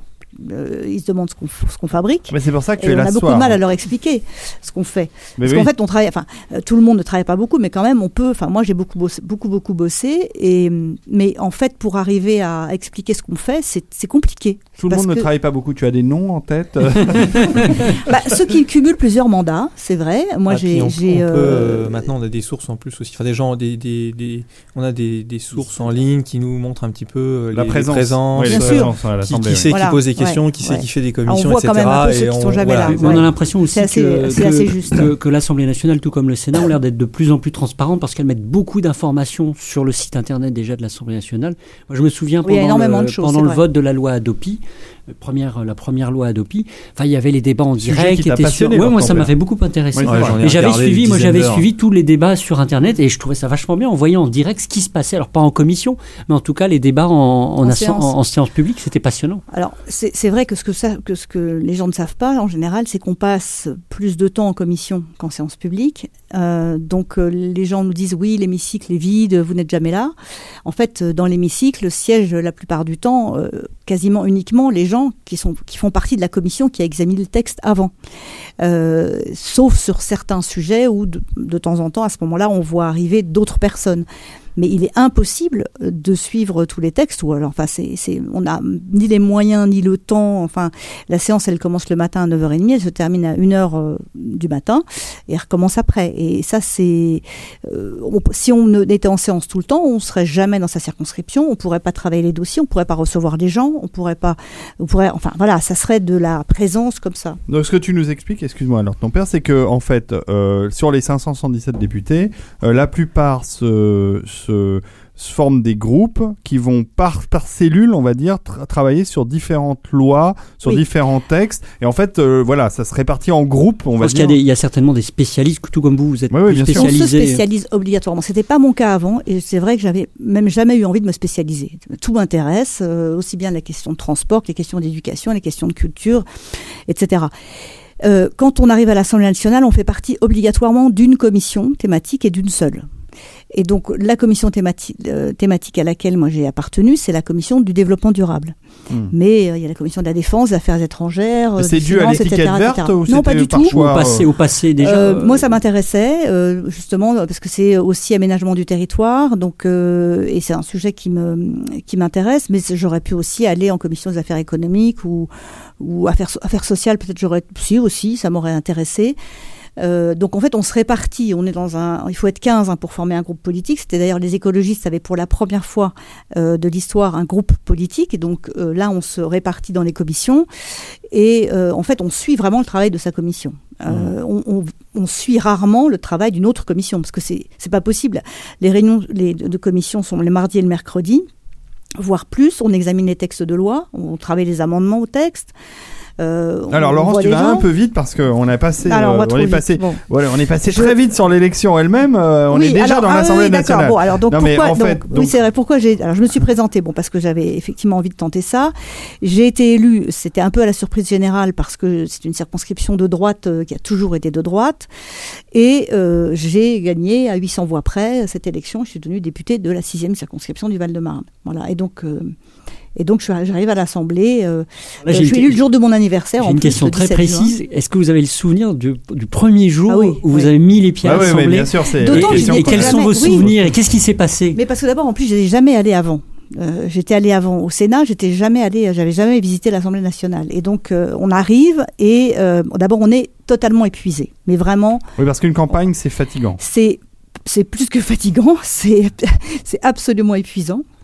Et donc on voit arriver des, des gens euh, euh, épuisés, on est, on est tous épuisés, hein, euh, donc euh, ceux qui et on se connaît pas, enfin bref, on arrive, euh, il y a une tente qui est dressée dans la cour du Palais Bourbon et avec des gens qui nous accueillent et qui voient qu'on a l'air complètement paumé, qui nous qui nous prennent un peu par la main, qui nous guident. Et alors à ce moment-là commence une sorte de, de périple très long et fastidieux où on va aller faire la queue euh, à des tas de bureaux pour euh, tout un tas de choses. Et on nous donne une valise, une petite valise qui va nous servir d'ailleurs durant le mandat pour euh, bon, euh, venir à l'Assemblée avec nos, nos affaires pour coucher, on couche là-bas, etc. Moi, je pensais que c'était pour passer des liasses de billets, mais je me Non, ben Oh, voilà, non, non, il n'y a pas, y a pas de liasse de billets. Non, je suis vachement déçu, moi qui on nous, donne, ça. on nous donne tout des tas de manuels, des tas de machins. On va, on s'occupe de nos, de, nos, lignes- de nos lignes téléphoniques. En fait, on démarre, on se rend compte qu'on démarre une sorte de petite entreprise, Hmm. qu'il va falloir qu'on embauche des gens.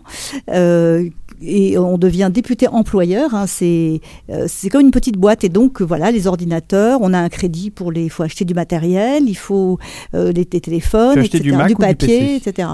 Euh, alors les deux en fait. Ah, bon. C'est bien, bonne très bien. il y a pas, non, mais c'est vrai. Parce qu'en en fait, j'ai fait un peu comme ceux qui travaillent avec moi voulaient. Je leur ai dit qu'est-ce que vous préférez? Moi, ça m'était totalement égal. Et très souvent, je leur ai demandé. Ils ont choisi leur fauteuil de bureau. On est allé dans les magasins. Ils ont testé ce qui leur plaisait. On a acheté ça. Enfin voilà. On, on crée sa petite boîte. euh, chaque, chaque son dépu- équipe. chaque député a son bureau à l'Assemblée nationale. Alors on a tous un bureau euh, à l'Assemblée. Euh, le mien, c'est parti des moins, des moins bien.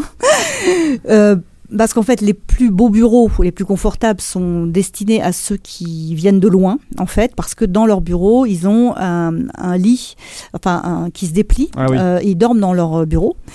Euh, ils ont une salle de bain, etc. Donc c'est quand même assez confortable. Moi j'étais dans le Palais Bourbon, sous les toits en fait. Euh, donc un, un bureau qui faisait à peu près euh, 11 mètres carrés, à peine. On était trois. grand, ouais. Non, Ah oui, en effet. ouais. euh, on est trois, plus un canapé quand même pour euh, pas pour dormir, mais pour euh, quand on reçoit quelqu'un qui puisse s'asseoir. Euh, donc des, non, j'ai pas. euh, Il y a des gens qui avaient des Mais bureaux. même les grands bureaux, ils sont pas immenses. Non, hein. enfin il y a quelques beaux bureaux quand même, mais en tout cas non, c'est pas du tout euh, des bureaux euh, luxueux. On peut pas dire ça. Mm, mm. C'est assez Et les locaux, de manière générale, doivent être très beaux ou- Oui, c'est assez impressionnant. C'est c'est très euh, comment dire. Moi, j'ai eu le sentiment d'arriver dans un lieu très républicain, euh, à la différence par exemple du Sénat qui est très doré et très rouge. Euh, Il y, a des- des- il y a des moquettes, etc., des, des, des dorures pas possibles. À, à l'Assemblée, c'est beaucoup plus dallé, c'est gris, c'est euh, les, les, il y a des peintures aussi, il y a aussi un peu des dorures, mais beaucoup moins. Et c'est vraiment, on a quand même un- une sensation. Alors après la fatigue, hein, on commence à ressentir le poids de la responsabilité, on commence à ressentir euh, un peu de, euh, on est émo, une- de l'émotion en fait à, à être là, à avoir été élu et à se retrouver à cet endroit. C'est quand même euh, la première fois qu'on pénètre dans l'hémicycle, c'est aussi un autre moment où on trouve sa place. euh, euh, c'est un moment assez Une place qui vous est attribuée On a pendant les- pendant les cinq ans, vous Oui, changez pas de oui. place. Non, si. Alors moi j'ai quand même changé de place parce qu'il se trouve que le groupe écologiste n'a pas duré tout le mandat. hein. Il a, il a entre guillemets un peu explosé en vol vers la fin. Donc de ce fait, je suis devenue députée non inscrite, ce qui est tout à fait désagréable parce que ça nous donne beaucoup moins de temps de parole. Mais bon, euh, donc j'ai bougé de quelques places. Mais euh, j'ai, euh, sinon j'ai eu ma place. Après, on s'assied où on veut. C'est juste, pour les, euh, au moment des votes, quand on doit appuyer sur les boutons de vote, Vous avez votre bouton. on a notre bouton. Après, sinon, on se met absolument où on veut. Moi, très souvent, d'ailleurs, je me suis assise pendant des débats à d'autres endroits où j'étais placée euh, plus confortablement euh, pour, pour intervenir plus près du micro, par exemple, parce qu'on n'a pas un micro par personne. On doit Hmm. se, se déplacer, se lever pour Et aller. c'est les fameux euh, les micros fameux col de micros, qu'on voilà, voit. c'est ça. Ah, j'ai j'ai remarqué un petit truc, moi, il n'y a pas très longtemps à ce sujet-là. C'est donc, j'ai, comme toi, suivi beaucoup de débats sur la DOPI puis sur un ou deux autres sujets. Et effectivement, donc on voit à chaque fois, euh, on passe la parole à machin, donc on retourne à sa place, machin arrive, arrive devant le micro, fait manipule ni- ni- le truc dans tous les sens parce que c'est pas la bonne la hauteur et il finit par, par parler dedans. Mm. Et euh, il y a quelques semaines, j'ai, euh, je me suis écouté, enfin je me suis mis ça sur fond, la vidéo sur, dans un coin de mon ordi au boulot, puis j'ai écouté un petit peu la Chambre des communes discuter de- d'avant le vote pour l'article 50.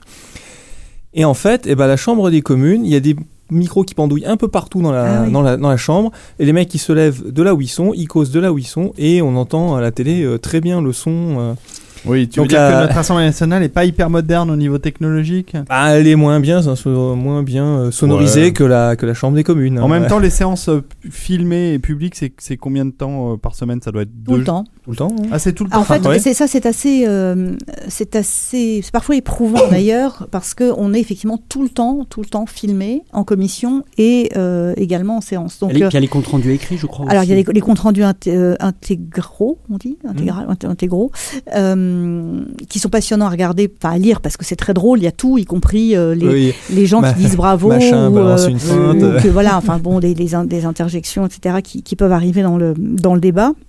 Euh, Et qu'on on- n'entend pas dans les micros, justement. Non, euh, parce que en fait, parce que ça, ça capte vraiment que le- que l'auditeur. parce que les micros servent effectivement aussi à faire le compte rendu, mais servent surtout aux gens qui, euh, qui écoutent à l'extérieur. Et euh, il y a des personnes qui sont là pour faire le compte rendu, qui prennent en sténo. Alors, on pensait que la sténographie euh, n'existait plus. Enfin, moi, Bon, je savais pas. un En fait, système, euh, hein. les sténos, c'est, enfin, les, les gens qui font le compte rendu de l'Assemblée sont d'ailleurs les, parmi les administrateurs les plus, les mieux rémunérés. hein. C'est un concours extrêmement difficile pour faire ce travail-là.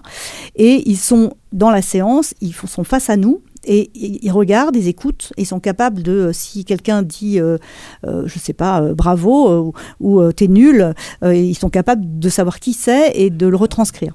Alors c'est là où les femmes sont un peu désavantagées parce qu'on n'a pas la voix qui porte aussi bien. Euh, et donc moi parfois j'ai beau m'égosiller, je ça ne Vous se n'êtes pas dans le compte rendu à la non, fin. parce que j'ai pas le micro. Voilà, Euh, c'est un petit désavantage des femmes qui n'ont pas forcément la, une voix très puissante euh, dans l'hémicycle. C'est vrai que c'est. Alors, faut venir avec votre mégaphone. Voilà, on n'a pas le droit, on n'a pas le droit d'amener, euh, on peut pas, on peut même pas poser son sac à côté de soi. On n'a pas le droit de boire, euh, on n'a pas le droit d'avoir une, une bouteille d'eau avec soi. Un Vous-vous-souez là Euh, non plus pardon Vous Au foot, là, les trucs qui faisaient beaucoup de bruit, là, c'est bien. vous-vous-êtes-là ça Oui, Non, non, vous on, a, on a, on est, c'est assez euh, réglementé. Non. Donc, il y, a- il y a un protocole très Oui, assez précis. assez précis. Ouais, euh, sur la tenue Et- vestimentaire, mais même euh, sur, sur, tout, euh, toute manière générale sur la vie à l'Assemblée nationale, il y a des, beaucoup de protocoles ou pas du tout? Y a un certain protocole, surtout dans l'hémicycle, euh, où les hommes sont obligés de porter la, la cravate. Euh, si on a, ils oublient, euh, ils ont des C'est pas cravates. pour moi ça. De secours. Oui, oui, il y a plein de, il y a des, des gens qui mettent la cravate de secours. Il y avait, il y avait Monsieur Jean-Pierre Brard qui avait toujours son, je sais plus s'il Ah est rouge, député euh. ou toujours aujourd'hui, non, non, qui, Non, non, qui avait il- son, non. son il a été costume battu. rouge. il se représente d'ailleurs, je crois. il est exceptionnel. Oui, alors non, il y en a un qui est très Et connu puis, parce oui. qu'il a un costume jaune, euh, qui met toujours son costume jaune pour se faire voir à la télé. Euh, c'est vrai que après, on, on- apprend aussi à parce que quand on doit rester longtemps en séance, euh, qu'on peut pas bouger. Moi, ça m'est arrivé pendant la loi sur la biodiversité de, passer quasiment la semaine euh, tout le temps en, séance. On ne sait même pas s'il fait jour ou s'il fait nuit. Et, là, on a euh, des, des plaides pour pas avoir froid, parce qu'en fait, quand l'hémicycle est quasi vide, là, il fait froid. Donc, on la nuit, on a froid. Donc, on a des, des chaussettes, des trucs, ça se voit pas à l'écran, ça. Euh, mais on a des petits trucs pour, euh, pour euh, au moins, enfin, pas trop souffrir, parce que c'est quand même assez, c'est éprouvant, quoi. Et ça, les gens s'en rendent pas vraiment compte, qu'on passe des heures parfois à attendre euh, pour que son amendement arrive, qu'on puisse défendre un amendement. Et parfois, on sait d'avance qu'il va être perdu, mais on est là quand même là pour le défendre. C'est, euh, voilà, ça relève parfois d'un certain héroïsme. Je le dis. Donc c'est pas bien chauffé comme bureau, on a noté. Hein. Non, non, mais ça, c'est l'hémicycle. Après, oui, il y a, y a des us et des coutumes. Euh, euh, qui font que par, par exemple les gens de gauche doivent rentrer par la gauche de les gens de droite l'hémicycle. par la droite. Exactement. Donc moi, Alors, au début, je ne savais alors, du pas. coup, oui. Alors les centristes, euh, Par- Macron, le il arrive de côté. Non, mais moi je le savais pas, donc euh, je passais par euh, le côté droit parce qu'en fait c'était plus près, enfin c'était plus pratique. Tout le monde vous regardait. Non, mais il y a des gens qui m'ont dit ah mais non, mais c'est par là qu'il faut passer. C'est un bon. Après moi j'ai pas respecté vraiment la consigne, je trouvais ça assez ridicule. Euh, donc ça c'est pas obligatoire, mais c'est un peu des usages comme ça. Mm. J'allais poser encore une question horriblement large, donc euh, j'avais envie de vous, vous demander quelle est la semaine typique d'un député? Entre le, Ouais. sa circonscription, le travail en commission, l'hémicycle? Alors le le lundi, Debout 5 heures du Euh, matin. non, pas du tout. Le lundi, c'est une journée assez euh, qui est un peu plus tranquille, euh, où en général c'est plutôt un travail en circonscription, où on prépare un peu la semaine. Euh, la séance peut commencer le, dès le lundi 16h et se poursuivre le soir. Euh, alors on n'y est pas forcément, hein, ça dépend des ça dépend des textes de loi. Le, le mardi matin, c'est les réunions des groupes politiques et donc on se réunit, voilà, chaque groupe politique euh, jusqu'à à peu près 13 heures. Et quand on n'en a Euh, pas, du coup, on est exempté ou- Alors voilà, quand on n'en a pas, ben on, on fait autre chose, mais euh, on se retrouve avec d'autres parce qu'on on avait quand même gardé un petit groupe, même si on n'était pas un groupe politique dans le sens des règles de l'Assemblée nationale, mais on était 10, donc on pouvait encore se voir. Euh, le déjeuner, alors si on déjeune pas avec un lobby, euh, un lobbyiste, euh, on, on déjeune euh, avec des collègues. Enfin voilà, c'est et puis l'après-midi à 15 h on démarre les questions au gouvernement Ah, de 15h à 16h. Là, c'est le grand, le grand théâtre. Euh, et puis, à 16h, euh, en général, ben, on s'arrête. euh, la séance, re- alors, soit c'est la séance reprend, enfin, non, la séance reprend, même à chaque fois. Il y a parfois des votes solennels, ils ont lieu à ce moment-là. Euh, et puis on part en commission. Alors en fait, c'est là qu'il y a tout un tas de gens qui descendent au deuxième sous-sol, hein, sachant que les salles de commission, un certain nombre d'entre elles, dont la mienne, euh, étaient au deuxième sous-sol. ah, ça vend du rêve, ça. C'est un peu, un peu raide, euh, voilà, et euh, ça enlève du rêve. ouais. Et, et, et puis le soir, mardi soir, de nouveau séance, donc jusqu'à 1h du matin. Le mercredi matin, séance de commission obligatoire. C'est là qu'on repère la présence. c'est des séances qui sont devenues obligatoires. Donc euh, séance de commission toute la matinée, euh, le déjeuner euh, aussi, euh, voilà, ça peut être euh, aussi. Il y a la cantoche? Alors il y a deux, il y a la buvette, il y a le restaurant de l'Assemblée, il y a les cantines. On, on mange Euh, bien. Alors c'est pas extraordinaire. Moi je c'est pas extraordinaire. Voilà, je, je dis Faut ça, ils vont pas être contents. Voilà.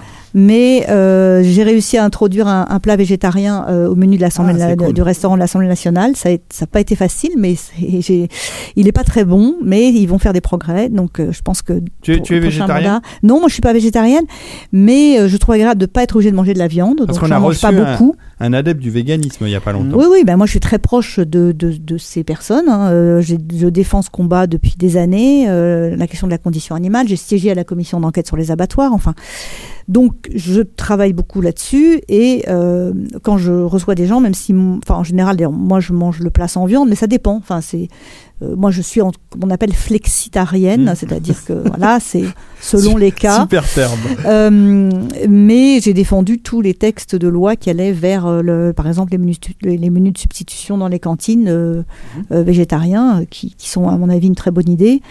Euh, voilà, donc le, le mercredi, bon, déjeuner, voilà, ça, et le, le mercredi après-midi, de nouveau séance, toujours hein, jusqu'à 1h du matin. Le jeudi, euh, ça peut continuer comme ça jusqu'au dimanche. hein. Alors, ça dépend des semaines, euh, et ça dépend si on est impliqué sur un texte. Donc, il m'est arrivé de passer des semaines entières là comme que la ça famille à râle. Ah, on n'a pas du tout de vie de famille. C'est là que tu reçois des textos non, de ton mari. Mais c'est qui celui-là? Oui, oui, non, mais euh, en fait, on, on- on y passe quand même beaucoup de et euh, ça fait du bien de revenir dans la circonscription, de venir chez soi et de, de travailler. Alors là, c'est euh, les rendez-vous avec euh, euh, les associations, des gens qui viennent vous voir pour des problèmes divers et variés. Et c'est là que l'équipe euh, aussi euh, sur place suit les dossiers. On fait des courriers. Moi, je suis en lien avec le préfet, le sous-préfet. Euh, on- moi, j'ai fait avancer un certain nombre de dossiers. Je suis assez contente de ça parce que c'est vrai que c'est des satisfactions. Autant, on n'a pas forcément beaucoup de satisfaction en termes législatifs, mais sur le terrain, quand on Oui, arrive à débrouiller des affaires, euh, ça, ça fait plaisir Mais que- aussi. quel type d'affaires par, Euh, bah, par exemple des, des, euh, des locataires victimes de vente à la découpe hein, de, de- de- à Saint-Mandé. Euh, ça, un- je les ai soutenus, ils se sont, ils se sont constitués en association. Dès 2012, moi, je les ai soutenus. Euh, alors qu'à l'époque, le maire de Saint-Mandé disait euh, c'est une affaire privée, je ne vais, je n'ai rien à, à y quel, faire. quel pouvoir juridique peut avoir Ah un bon, député j'ai pas de pouvoir juridique, c'est un Non, pouvoir. C'est un euh, pouvoir de- politique en C'est fait. un pouvoir politique, c'est-à-dire que moi, j'ai à ce moment-là, j'ai été aux côtés de ces gens tout le temps, et à un moment donné, on a euh, avec eux, d'ailleurs c'est eux qui ont amené l'idée de la solution, qui était de dire il faudrait qu'un bailleur social puisse racheter euh, à la BNP, euh, qui avait donc qui voulait vendre à la découpe les appartements, que ce bailleur social puisse racheter, racheter des d'ailleurs, appartements. euh, à moins que leur ton père nous précise euh, s'il connaît euh, la loi. La loi de 75, enfin il y a une loi Oui. qui, alors c'est quoi été la, vente à la découpe? Parce que là, Bah, vous la vente à la- pas je- des euh, experts. Si vous me permettez, euh, la vente à la découpe, c'est simple, c'est souvent des compagnies d'assurance qui sont propriétaires de gros ensembles immobiliers parce qu'ils ont l'obligation d'avoir un peu d'immobilier ou des investisseurs type marchands de biens, fonds de pension qui vont racheter des immeubles entiers parce qu'il y a une décote sur la valeur de ces biens-là. Euh, et le but, évidemment, bah, c'est de découper en petits morceaux. On fait un règlement de copropriété, on vend appartement par appartement. On essaie de se débarrasser des locataires parce que c'est mieux de vendre vide puisque ça se vend plus cher. Hmm. Et euh, en gros, c'est ça. Alors, il y a évidemment un certain nombre de textes, dont une loi assez ancienne qui a été, euh, qui a été rénovée bah, juste après des grosses affaires de vente à la découpe au début des années 2000, je crois, qui qu'on appelle la loi du 31 décembre, euh, l'article 10 de la loi du 31 décembre 1975, si ma mémoire est bonne, euh, et qui L'homme de la Il loi. est très très fort. Euh, et qui en fait cette loi donnait un droit de préemption au locataire, mais ça n'allait pas plus loin. Et maintenant, Alors le, oui, ça le va locataire, s'il peut pas racheter, ce qui est quand même le cas dans des, dans des de secteurs sous, où, euh, surtout dans, en plus des secteurs où le foncier était extrêmement cher comme un Saint-Mandé. Oui. Donc, euh, euh, et toute la question était de savoir est-ce que ces personnes-là sont éligibles au logement social? Et donc on a fait euh, toutes ces vérifications et à ce moment-là le préfet euh, a euh, enfin voilà m'a entendu et il a il a énormément œuvré trouvé le bailleur qui pouvait reprendre il l'a trouvé contribué à faire que les négociations se passent bien euh, engager la ville de Saint-Mandé, qui devait mettre de l'argent aussi dans, l'affaire. Enfin, donc l'État a mis de l'argent, la ville de Saint-Mandé a mis de l'argent, et ça y est, ces personnes sont maintenant locataires d'un bailleur social. Voilà. Donc c'est. 5 ans de boulot, 4-5 ans de boulot et une victoire au bout. Ça, là, vraiment, on est très heureux quand on a réussi euh, ça. On est très heureux aussi quand il y a des des personnes euh, euh, sans papier euh, qui réussissent à, à- à récupérer les papiers, qui sont dans des situations, enfin, euh, absolument épouvantables et qu'on on arrive vraiment à les aider. Et ça, c'est aussi avec euh, les services de l'État. On entretient des, on discute beaucoup avec le préfet, le sous-préfet. Enfin, c'est c'est vraiment euh, important. Clem, tu as une question. Ouais, il y a pas mal d'élus verts qui sont euh, parrains euh, justement de, de jeunes euh, Oui, oui, oui. Moi, j'ai parrainé plusieurs personnes. euh, parrainages républicains en mairie. euh. Absolument. Moi, j'ai participé à ça, mais c'est vrai que c'est- le parrainage républicain, il est assez symbolique.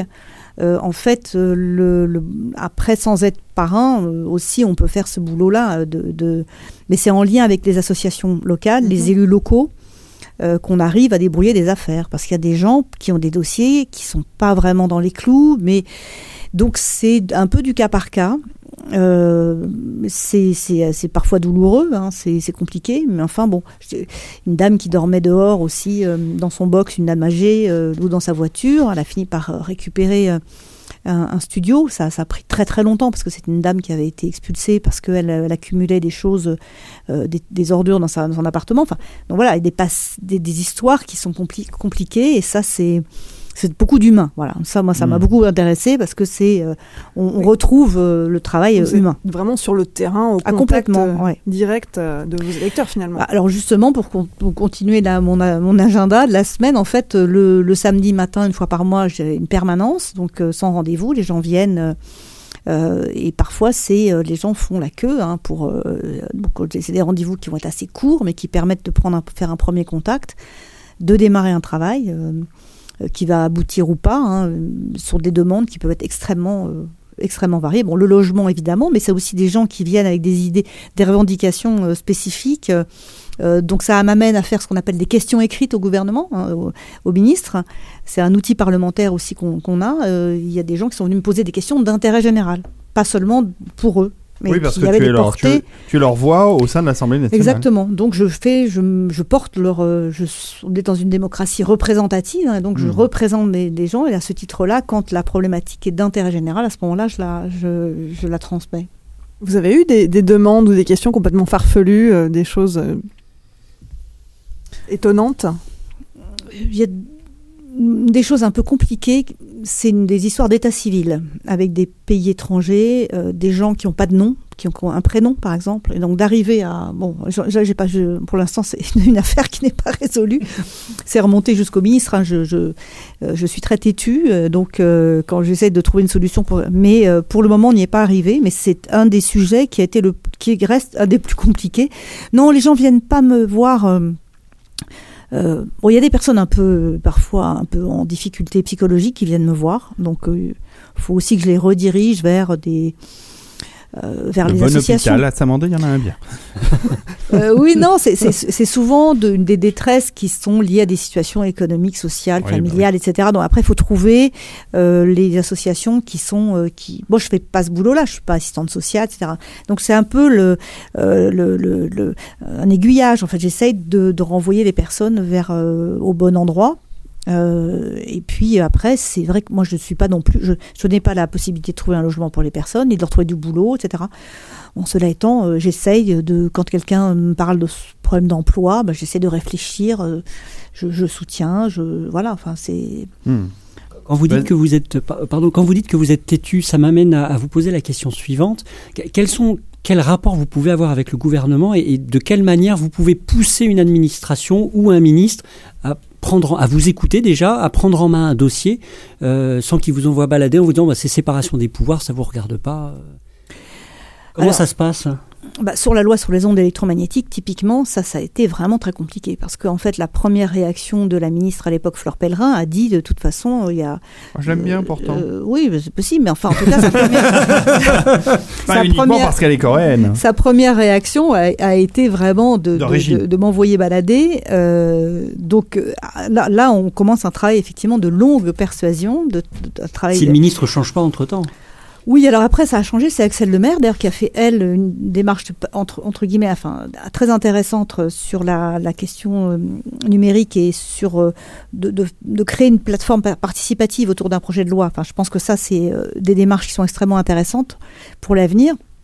Et euh, mais à un moment donné, bon, euh, le texte était au Sénat, euh, donc euh, Axel Lemaire tweet ce texte est parfait juridiquement parlant, etc. Très bien, je me dis formidable. Je savais que le texte, il avait été quand même un peu affaibli par rapport à son passage à l'Assemblée, mais moi, je voulais qu'il soit voté conforme ensuite à l'Assemblée, parce que s'il n'était pas voté conforme, on repartait au Sénat. tour, Et entre-temps, le Sénat passait à droite. Tu, veux dire qu'au Sénat, ils avaient modifié un peu le texte ah, ils ont modifié, oui, largement. Enfin, largement. Ils ont pas mal modifié. Et Axel Lemaire avait dit à ce moment-là, euh, au micro du Sénat, que, euh, puisque c'est elle qui suivait le texte à ce moment-là, en tant que ministre, et elle avait dit que ce texte est parfait euh, juridiquement. Euh, d'ailleurs, on retrouve son tweet euh, quand on cherche. Et je, simplement, je, après, j'ai Bercy qui euh, me demande un rendez-vous, euh, me dit voilà, on veut vous voir parce qu'on a un problème avec la loi, le, le texte. Ah, je dis ah bon, et puis euh, donc effectivement, ils viennent me voir, ils me disent oui, là, là, il y a un problème. Donc dans le dos du ministère, de l'autre ministère. Enfin, c'est peut-être pas le- le- l'expression est peut-être pas Oui, bonne. alors après, elle, elle, elle était secrétaire d'État. C'est pas bon. C'est en tout cas Bercy a un gros pouvoir hein, dans toutes ces affaires-là. Donc, il, et comme c'est le ministère de Macron, hein, euh, à ce moment-là, moi, je commence à qu'est-ce qui qu'est-ce qui se passe encore sur ce texte? Je et puis le passage en question, euh, je dis non, non, mais attendez, Axel Lemaire a dit et elle a tweeté que ce texte était parfait juridiquement. Donc, euh, il- et la grande phrase de Bercy, c'est de dire il y a une insécurité juridique. Ça, c'est C'est extraordinaire. leur truc à eux. C'est leur truc. Et ça, j'ai appris ça à l'Assemblée, l'insécurité juridique. Et donc, alors que je- moi, je pense que quand on a une volonté politique, l'administration doit trouver les solutions et ne pas vous renvoyer un problème de sécurité. C'est-à-dire, c'est à eux de trouver la sécurité. Et en, plus, c'était faux, euh, ce qu'ils étaient en train de me raconter. Euh, donc je leur ai dit que bah, c'était pas vrai et que par ailleurs, comme la ministre avait dit que c'était impeccable, il n'y avait pas de raison de revenir dessus. Ils étaient un peu embêtés. Et je dirais quelque part, heureusement qu'elle avait tweeté, ça m'a ça, ça, ça m'a Porter, permis. euh, Mais c'est très difficile parce que jusqu'au bout, et d'ailleurs ce texte a été dans la loi Macron, euh, il, y a, il a été, ils ont essayé de le bouger. Là, je suis allée voir Emmanuel Macron et je, on a des petits échanges de, j'ai gardé d'ailleurs des petits, des petits mots. Il m'a dit non, non, mais je, je regarde ça, t'en fais pas. Bon, effectivement, mais j'étais là quand même. C'est un garçon agréable, euh, Monsieur Macron. Oui, ou oui, oui, est, il est plutôt agréable. D'ailleurs, bon, ça, ça s'est bien passé. En plus, il y a une autre loi après, la loi Montagne, où là, euh, les élus ou d'autres, le groupe des élus de montagne euh, dirigé par Laurent Vauquier, euh, qui a essayé aussi de modifier la loi. Laurent, Donc là, je l'ai vu Sud. par contre après coup, ça a été compliqué. Non, mais je me suis aussi battue, je, et puis j'ai aussi obtenu gain de cause. Donc voilà, je suis très têtue. Et donc vous Et avez il faut aussi un être rôle de vraiment têtu. vigilance. Ah, très très très vigilant parce que ça passe de partout. C'est les, euh, les les coups tordus arrivent euh, là où on vraiment on ne les attend pas. Et, et comment vous avez l'info Enfin, si vous avez des amis Alors, députés qui vous préviennent, fais gaffe. euh, Euh, ce sont les collaborateurs. C'est vraiment le travail des collaborateurs euh, à l'Assemblée, enfin qui, qui euh, font une veille, euh, une veille sur les amendements. Mais c'est un travail colossal parce que sur un texte de loi, on peut laisser passer des choses parce que bon, on va pas s'occuper de toutes les lois, c'est pas- c'est impossible. Donc euh, il y a des milliers d'amendements. Donc il faudra être capable de, de lire euh, les trucs euh, les uns après les autres. Hmm. Voilà. Donc c'est un travail de vigilance, euh, c'est un vrai métier. Enfin c'est c'est très c'est assez difficile, mais bon.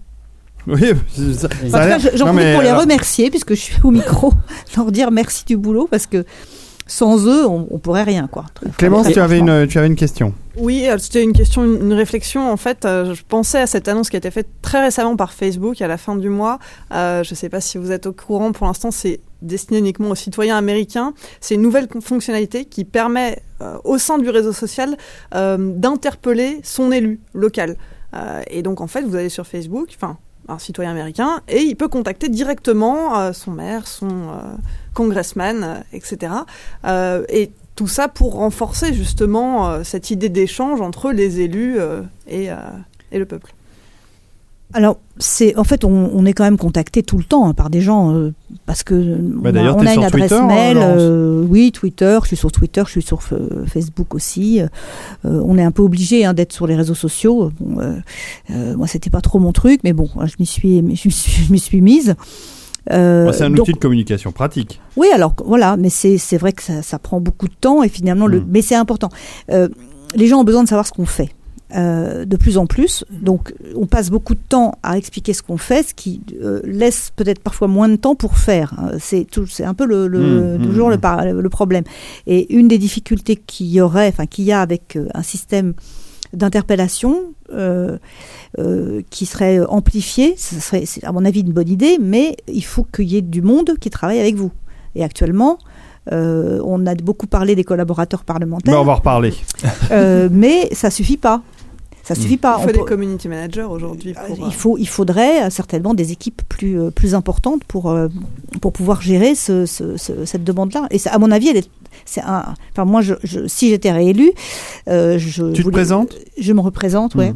Ouais, parce que j'ai vu qu'il y a pas mal de gens qui ne se représentent pas dans les. les Oui, il y en a ouais. beaucoup. Enfin. Il y a, il y a du, du fait de la, de la mise en place du non-cumul, où il y en Oui. a quand même quelques-uns qui vont devoir choisir entre ça et leur poste de maire ou autre.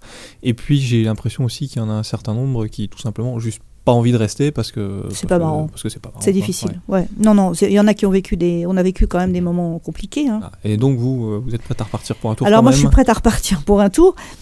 Euh, faire un second mandat, je pense que c'est bien. Euh, Peut-être pas un troisième, mais en tout cas un deuxième, oui. Euh, Ça, C'est pour la continuité du travail bah, engagé. C'est-à-dire qu'en fait, ça ça permet. met du temps quoi, à se mettre Oui, en, en branle. Franchement, ça. commence ça à met être quand rodé même. maintenant. euh, ça- ça- je, je commence à être rodée. Euh, J'ai appris plein de choses et donc ça m'a donné pas mal d'idées.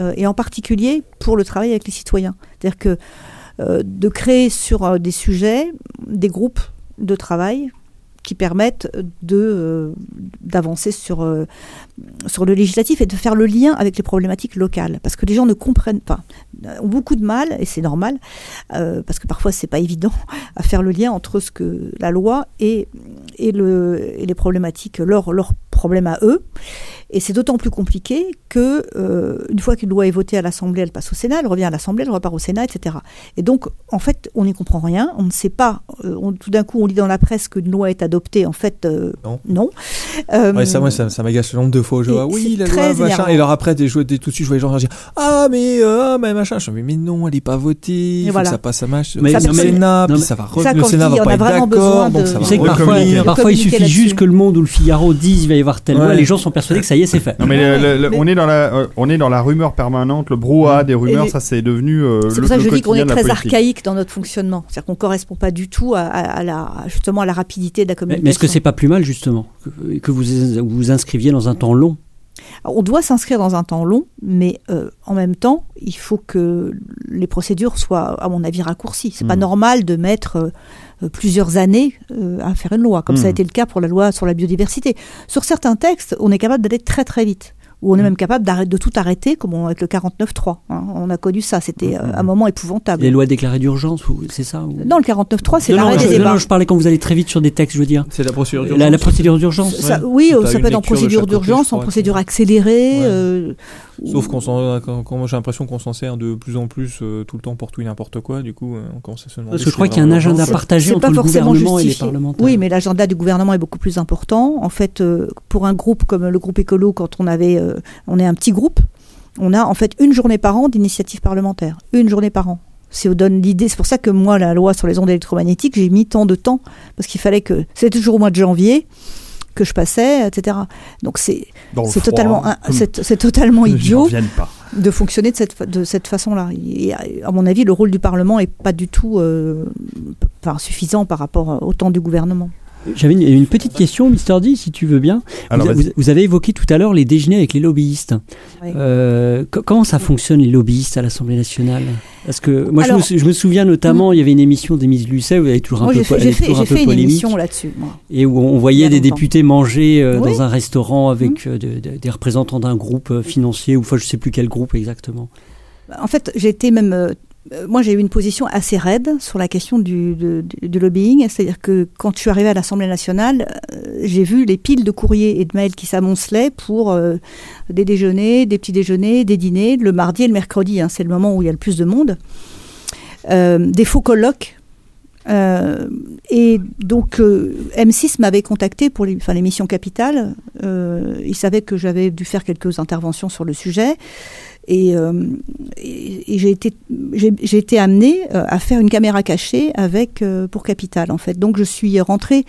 Je n'avais jamais été dans une soirée de lobbying puisque je, je les refusais toutes, mais là j'ai accepté pour la l'émission, considérant que je, reste militante euh, tout en étant euh, députée et euh, j'ai pris, euh, j'ai eu un sac euh, à main avec une caméra dedans, et des micros partout, etc. Et je suis rentrée euh, dans une soirée de lobbying euh, euh, qui était en qui s'est trouvé être par hasard, parce en a toutes les semaines. hein, c'était le- la charcuterie industrielle.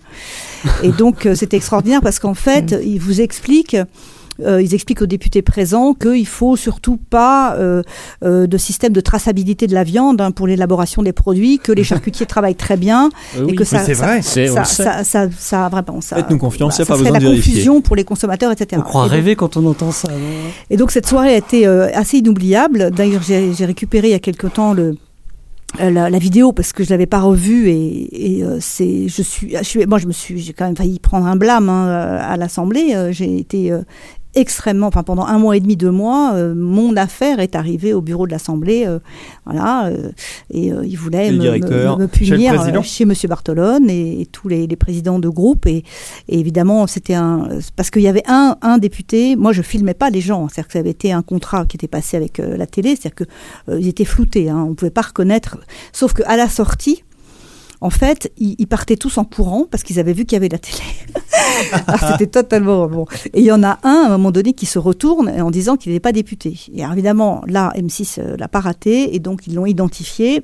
Et ce député a porté plainte. Alors, il a la plainte n'a pas abouti hein, contre moi, Euh, mais euh, son groupe politique, les Républicains, euh, au bureau de l'Assemblée Ah. nationale, voulait que j'ai un blâme. Enfin, ça a été quand Et- même assez mais chaud. ça, ça veut dire quoi un blâme pour un député? Bah, en fait, je sais, je sais plus, mais Je vois pas trop comment on peut ça, ça sanctionner peut un être, député. non, mais si on peut, Revoyez on peut le- baisser ses indemnités euh, ou des choses privé, comme ça. privé de cantine. On peut être Revoyez pris- Coluche, réécoutez Oui. Coluche, euh, un blâme, euh, dix blâmes, un.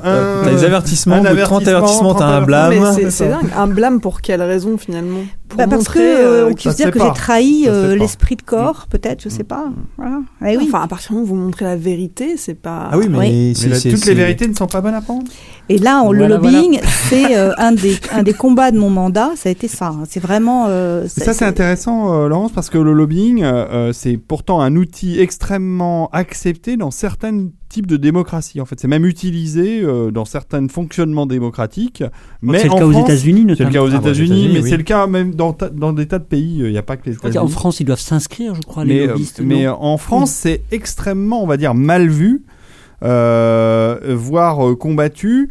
Euh, mais en même temps, euh, moi, j'avoue que je comprends le point de vue, euh, le point de vue des lobbyistes, puisque il, il faut qu'ils défendent leur bout de gras. C'est pour les charcutiers, c'est ce qu'il y a de- Je crois que c'est C'est devant, le le l'Union européenne ou Et, enfin, devant le et Parlement je me demande si le, si le fait que dans certains pays ce soit complètement officialisé et complètement euh, euh, ouvert, ça permet pas justement d'identifier euh, euh, mieux euh, le- les réseaux, les, les interconnexions et, euh, et puis et dire euh, non mais ok vous êtes un lobbyiste, on sait, on sait quel est votre travail et euh, Alors, ça s'est un peu amélioré, c'est-à-dire quand même il y a un registre des, des lobbyistes euh, à l'Assemblée nationale, mais par exemple, ils n'avaient plus le droit, normalement, euh, d'organiser des soirées privées euh, à la questure. La questure, c'est un bâtiment dans l'Assemblée. Bien ce mot. ça, la question, les hein, ça fait, questeurs, là, ça, Ça fait un peu romain. Voilà, enfin, exactement. ouais. ça fait Astérix Il tout. manque plus que la Euh, toge. voilà, c'est ça. Non, mais bon, c'était les- les soirées toges Il y a des questeurs à l'Assemblée, ils sont chargés des finances de, de, de, de l'Assemblée nationale, et donc ils ont des appartements superbes de, de fonction, et donc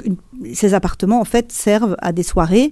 Euh, moi, j'ai utilisé une fois par an euh, un de ces appartements pour recevoir euh, les, présidents d'associations de la circonscription. Et la dernière fois que j'ai organisé cette soirée, j'ai vu qu'il y avait encore une soirée, enfin, à chaque étage, il y avait une soirée, bref, et c'était les professionnels de l'habillement. Bon, je ne sais pas ce que les professionnels de l'habillement faisaient dans des locaux prêtés, parce que c'est pas payant, hein, par l'Assemblée nationale. Donc il y ils a, offraient des y a un costumes. vrai je pense. problème. Fashion Week voilà, donc est-ce que c'était... Lesquels, euh, lesquels euh, un on peut se de poser la Paris qui question. organise. Non, ça- ça- on rentre dans les affaires sensibles parce qu'en fait c'est ça. non, mais c'est vraiment, c'est c'est franchement, il y a un- un- une dérive totale parce que euh, moi, j'ai bon, je veux pas donner son nom parce que pas- ça serait pas sympa. Mais un jour, j'ai- croisé un, un sénateur qui euh, au Sénat et qui partait un peu en courant. Je lui ai dit qu'est-ce que tu, où est-ce que tu vas? Il me dit je vais au concert des Rolling Stones. Alors moi, j'étais là, oh, ah, quelle chance et tout. sympa. Et euh, bah, il était invité au concert des Rolling Stones. Non, par qui est-il était- était-il invité? Il C'est pas lui qui payait sa place. Il était forcément. Il voilà.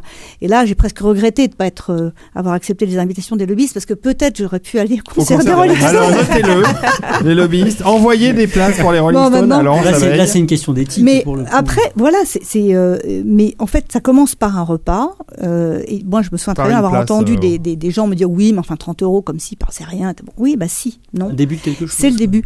Euh, moi, j'ai toujours reçu les gens, y compris euh, pas des entreprises, qui souhaitaient me voir euh, à mon bureau. Alors, mon bureau pas très luxueux, hein, comme je vous l'ai dit. Euh, par contre, les invitations dans les, euh, les cocktails, les faux colloques, hein, j'appelle ça, parce que c'est des colloques où euh, il y, a, il y a des parlementaires, des, euh, des entreprises. C'est pas des petites entreprises, hein, c'est les grosses entreprises de Mmh. l'agroalimentaire, de la chimie, façon, etc. fric, hein, Il faut des- beaucoup d'argent. des. Ça se passe quand même dans des lieux euh, assez prestigieux et ça coûte extrêmement cher, donc ils ont des gros budgets pour ça. Et alors, vous, euh, moi, ils ont, ils ont même tenté le truc, c'est-à-dire qu'ils m'ont inscrit, c'était au début, hein, ils m'ont inscrit comme intervenante dans un de ces colloques, avec sous réserve. Mais je suis mise devant le fait accompli. Alors peut-être que pour certains, c'est flatteur. Et je crois que c'est pour ça qu'il y a une grande difficulté par rapport euh, à, la, euh, enfin, à ce qu'on peut faire par rapport au lobbying, c'est que je pense que s'il faut mettre des règles strictes, c'est parce qu'on est faible. Voilà, quand euh, on se retrouve flatté, on va intervenir à telle ou telle table ronde, de tel ou tel colloque dans la maison de la chimie ou la maison de l'Amérique latine, tout de suite c'est très prestigieux. Hmm. Moi j'ai écrit un- un- une lettre sanglante à Monsieur Bourri, hein, je peux le citer, euh, de l'agence Bourri et Talon, euh, grande agence de lobbying, et donc j'étais absolument furieuse euh, de, de, de cette mise devant le fait accompli. Voilà. Et ils ont des pratiques d'inviter les- les- les- les collaborateurs pendant la loi sur les ondes électromagnétiques, ils ont été acharnés.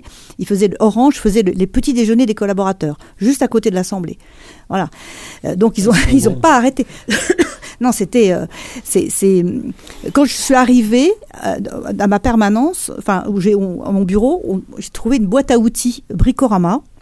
La vraie boîte à outils rouge Sympa. avec des trucs et à l'intérieur, ça s'appelait, il y a marqué la boîte à outils lé- législative et à l'intérieur il y avait un carnet avec toutes les raisons pour lesquelles il fallait autoriser le travail le dimanche. Voilà. Ah, oui. Mais, ils le font déjà. C'est des opérations de com en fait. C'est hein. de la com, euh, simplement, et, mais ça- comme c'est assorti de voyages, de loges à Roland Garros, euh, de loges au Stade de France, De euh, concerts etc., des Rolling Stones. de concerts de, de- des Rolling Stones. Ça, ça, c'est Euh, vraiment. euh, On pourrait Voilà. peut-être faire des trucs avec les nuits au max, inviter des députés pour, pour obtenir que qu'ils appuient sur les majors pour qu'ils arrêtent de m'emmerder avec les droits. Euh, on va faire une petite pause euh, parce que il faut, on va laisser souffler 5 minutes euh, Laurence et on va laisser euh, euh, Clémence euh, faire sa rubrique. euh, Hein Clémence, Oui, tu es prête La rubrique ludique. La rubrique ludique de Clem, c'est parti.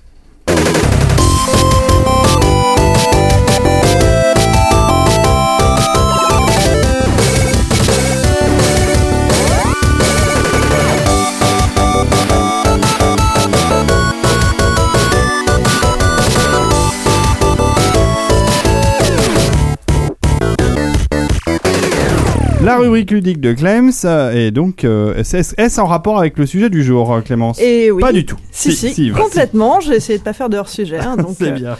donc, je vais vous parler de jeux et de politique. Un vaste sujet. hein. Après tout, euh, le jeu d'échecs, c'est un peu un jeu de stratégie politique et ça commence à dater. Ça a été introduit dans le sud de l'Europe au 5e siècle. Eh bon, ouais. on ne sait pas où ça a été inventé exactement ni quand, mais en tout cas, ça commence à avoir un petit peu d'âge.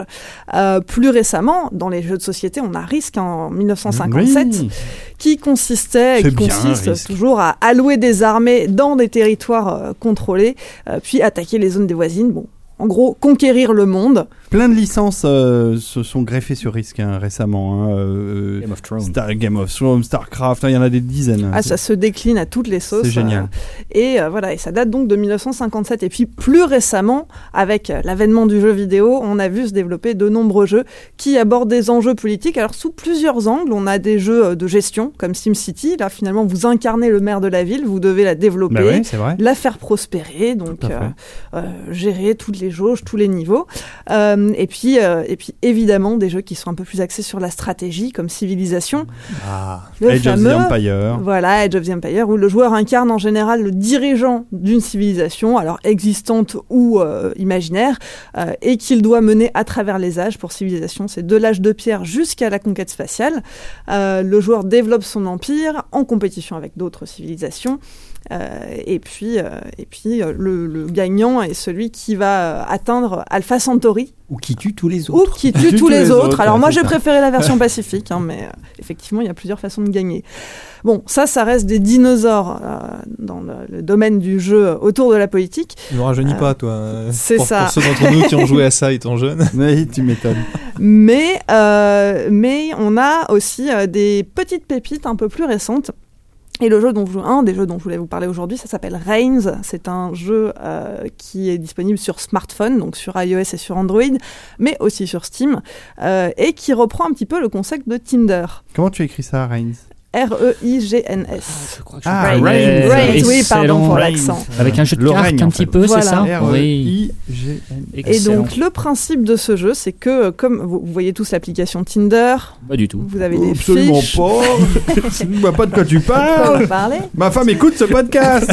Alors pour ceux qui ne connaîtraient pas, euh, Tinder, euh, vous avez des fiches qui, qui défilent les unes après les autres et vous devez euh, swiper à droite ou à gauche, c'est-à-dire envoyer la, la fiche à droite ou à gauche d'un mouvement de doigt euh, en fonction de euh, la décision que vous prenez, est-ce que vous likez la personne ou pas. Euh, là dans Reigns, en fait, vous incarnez un monarque et euh, vous devez euh, prendre des décisions. Euh, donc à chaque fois, balancer la droite ou à gauche, c'est répondre par oui ou non, prendre telle ou telle décision. Euh, et votre but, c'est de contenter tout le monde. Ce qui est Ouais. En général, ça en marche général impossible. Donc en fait, face à vous, vous avez le clergé, l'armée, la population et les marchands. Et chacune de vos décisions va ajouter ou enlever des points aux jauges de chacun, sachant que si vous tombez à zéro dans une des catégories, vous allez euh, mourir avec la révolution, la maladie, euh, des invasions barbares. Euh, si la jauge est trop haute, qu'elle atteint le maximum, par exemple, vous pouvez être destitué par l'Église. Enfin, il y a plein de plein de fins et de manières de mourir possibles très très amusantes. Mais surtout, ce qui est intéressant, bah, c'est de, de durer le plus longtemps possible. Euh, toujours donc en, en swipant d'un côté ou d'un autre. Et on se rend compte que bah, c'est pas évident. On a tendance à quand même pas mal se laisser prendre au jeu parce qu'on finit. euh, bon bah voilà, mon dernier euh, roi a régné pendant seulement trois ans. hein. Il s'est fait destituer. Il a fini dévoré par des rats. Allez, j'en fais une dernière euh, pour avoir la suite. Et, et son petit nom, c'était quoi? Parce qu'il donne des petits noms sympas à chaque fois. Alors voilà, en fonction euh, de, des personnages que vous rencontrez, parce qu'il y a tout un tas de cartes avec des personnages, vous avez des missions aussi à accomplir. Euh, par exemple, vous pouvez être, euh, je sais pas. euh, Édouard le Manchot parce que vous aurez perdu un bras pendant la guerre ou alors euh, euh, Simon euh, euh, le Pieux si vous avez beaucoup développé l'Église en fonction de vos choix dans le jeu à chaque fois ça va avoir un impact sur euh, euh, la renommée que vous aurez euh, à la fin de votre règne donc ça c'est un premier jeu donc disponible grat- euh, gratuitement, oui, je crois, sur iOS, Android et Steam. Mais bon, c'est pensé d'abord pour les smartphones. Donc c'est gratuit, mais on peut acheter euh, des trucs. Mais on peut. Non, je euh, crois pas, je crois non. C'est vraiment non. gratuit Je veux pas vous dire de bêtises. semble que c'est gratuit. hein. C'est gratuit. Ou alors, oui. ou alors c'est vraiment quelques. Du freemium quelques qu'on euros. peut... Non Il n'y a, il y a pas d'achat in-app, ça c'est certain. On n'a pas atteint le niveau qu'il fallait pour savoir en fait. Moi je, je me suis Je arrêté à Édouard je le bouseux. D'accord. Mais en tout cas, avec 750 cartes, vous avez de quoi faire et beaucoup de, Ouais. de scénarios. C'est bien ça. Voilà. Un autre jeu plus contemporain et beaucoup plus serious business, euh, c'est la série Geopolitical Simulator. Donc ça, c'est développé par C'est après le. Truck Simulator de, Voilà. l'autre fois. Après Euro Truck Simulator, après euh, Football Manager, etc. Encore un jeu de simulation euh, qui place le joueur cette fois-ci dans la peau de n'importe quel chef d'État actuellement en exercice. Donc euh, c'est un jeu qui est très bien renseigné, hein, les données sont très régulièrement mises à jour, les PIB des pays, etc. Et le jeu a même été développé notamment en collaboration avec l'OTAN pour simuler des crises géostratégiques vraiment réalistes. Donc là, vous avez de quoi faire. Euh, et pour les présidentielles 2017, eh bien, une extension est sortie, une extension spéciale. donc Cool. pour Geopolitical Simulator 4. Et avec cette extension, vous pourrez incarner n'importe quel candidat de l'élection française. Vous devrez gérer votre, bu- votre budget de campagne, faire des promesses tout en surveillant les réactions de l'opinion et de votre parti. C'est pas gagné. Ouais. C'est intéressant. Je, je vais être Asselineau pour partir dans l'espace. ça m'amuse. Euh, D'accord, très bien.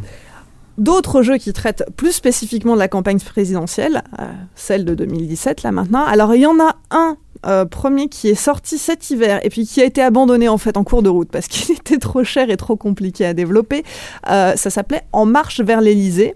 Et euh, c'était un jeu développé, euh, on va dire, euh, Team Emmanuel Macron. Oui, Alors. oui ça, sent, ça sent le Macron. Voilà, alors c'est pas son équipe qui l'a qui l'a développé, hein, c'est une start-up française qui s'appelle Celestory. Et ce jeu permet de prendre possession du smartphone du candidat. Donc en fait, vous retrouvez une interface de téléphone portable et puis vous allez pouvoir euh, faire discuter euh, les différents prota- protagonistes entre eux. Euh, le, euh, le, le candidat donc euh, reçoit des SMS, vous contactez euh, des journalistes, des euh, personnes de votre parti, d'autres candidats, voire même des rivaux, euh, et ça permet de voir le développement de la campagne, des, euh, des objectifs à atteindre. Bon, c'est un, un jeu de com, c'est surtout un gros coup de com pour la start-up justement qui est derrière. Les roues veulent vous rejoindre, oui ou non non, mais c'est vraiment ça. C'est des- BHL vous soutient. SMS. Alors mon petit chat, ça t'intéresserait? Quelqu'un pour ton équipe en plus? Alors j'ai pas eu l'occasion de le tester comme il est plus disponible, mais j'ai vu quand même quelques captures d'écran. Ça avait l'air assez rigolo. Après, pour connaître ce type de jeu euh, qui repose toujours sur le même genre de moteur, euh, c'est pas très interactif. En fait, vous ne faites qu'appuyer sur l'écran et euh, c'est pas vraiment des QCM. Là, ça va être une trame narrative avec plusieurs embranchements. Et donc vous avez euh, la- les dialogues sous forme de texto entre les différents protagonistes. À un certain moment, vous devez choisir entre plusieurs réponses. Ça décide de la suite de l'histoire. Mais l'interaction pour ce type de jeu se limite à ça. Donc au bout d'un moment, c'est un petit peu euh, lent. Il faut, vraiment être euh, accro euh, et intéressé, je pense, pour aller jusqu'au bout.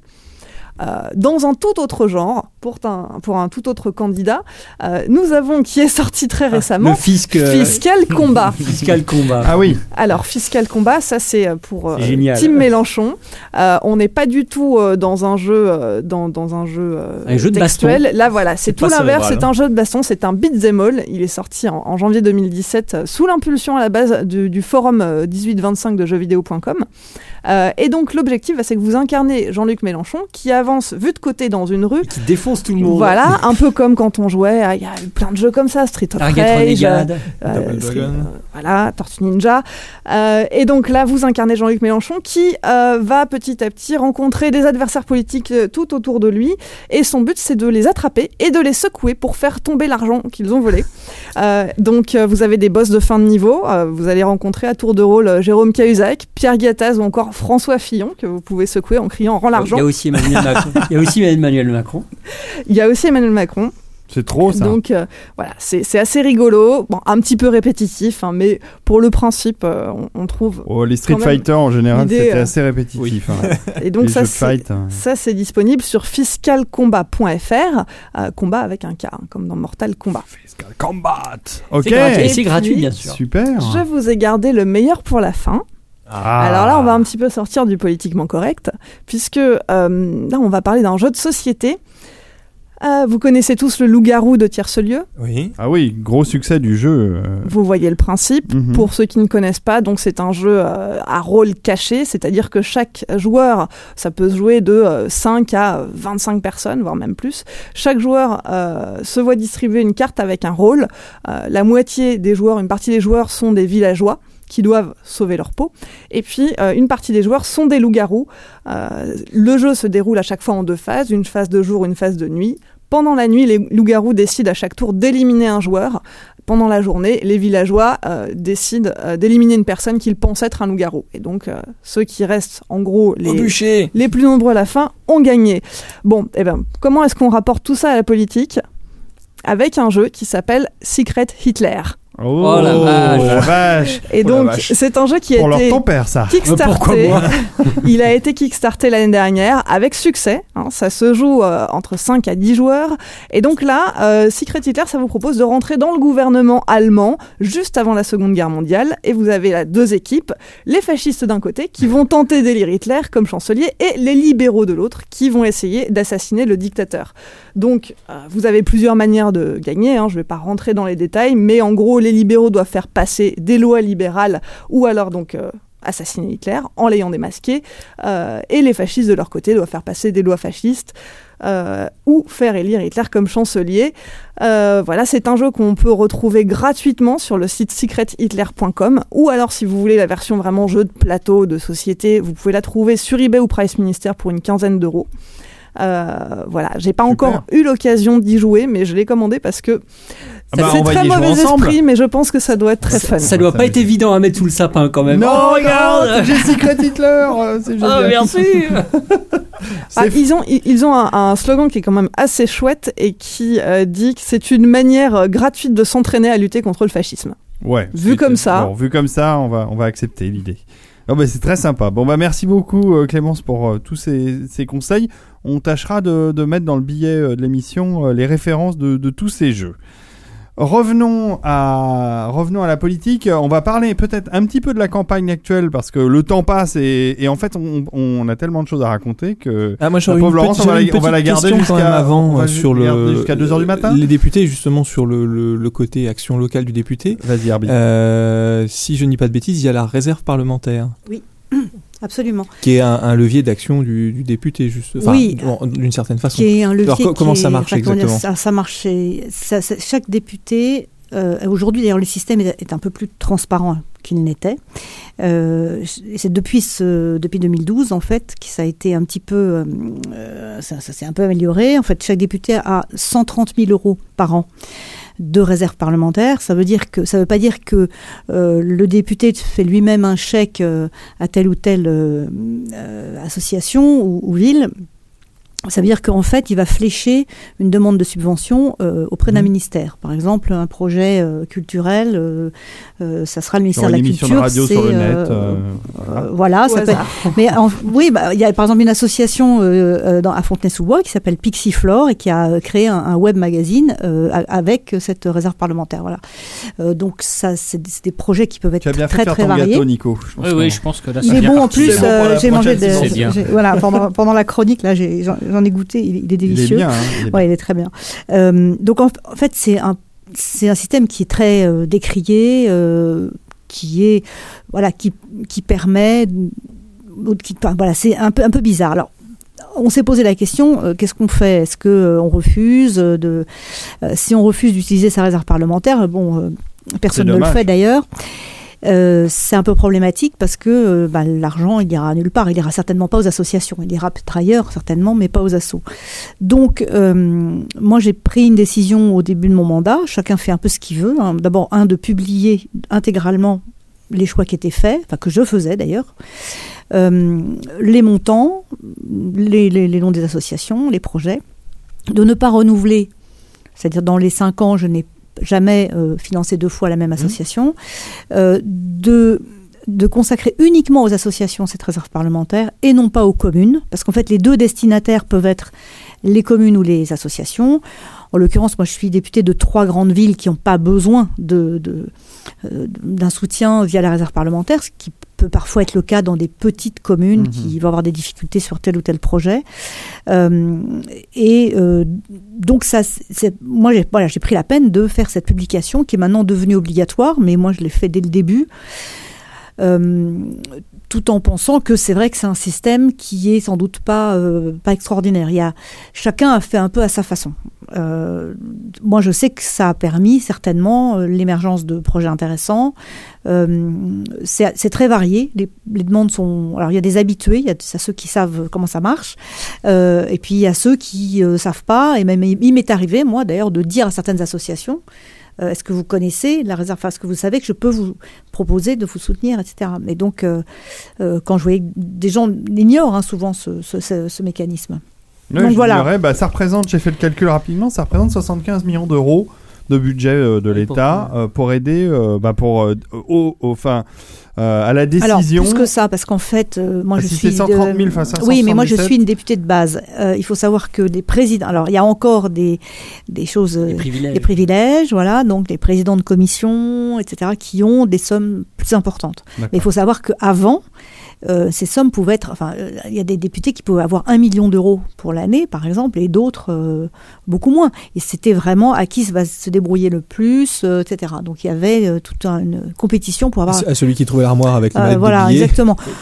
Bon, ça, Et- ça- ça s'est un peu arrangé quand même. Et cette réserve parlementaire n'a rien à voir avec ce qu'on entend à propos de l'affaire Fillon, sans prendre parti sur ce dossier-là. C'est le, Non. le- c'est Non. pas avec Non, cette non. somme-là qu'on paye les attachés parlementaires. Ah, pas du tout. On a un crédit collaborateur qui est de- d'un peu plus de 9000 euros par mois. Euh, qui permettent voilà, de, de payer. tourner votre- oui, votre petite- exact. votre Pe- petite petite entreprise, comme je dis, donc de, de, de, de, de salariés, euh, deux, trois personnes en fait. 9000, Euh, c'est c'est euh, pas- pas énorme. budget brut ou net Alors c'est les deux, parce qu'en fait il y a une partie des charges qui est pris en, euh, qui est pris en charge par l'Assemblée Parce que nationale. les charges en France Oui, oui, oui, représentent, euh, enfin je veux dire, quand un employeur paye 2000 euros quelqu'un, ça lui coûte 4000 euros pratiquement. il y a une hein. partie des voilà, il y a une partie des charges qui est qui est prise en, en- qui qui, qui, Qui est prise, voilà par l'Assemblée nationale.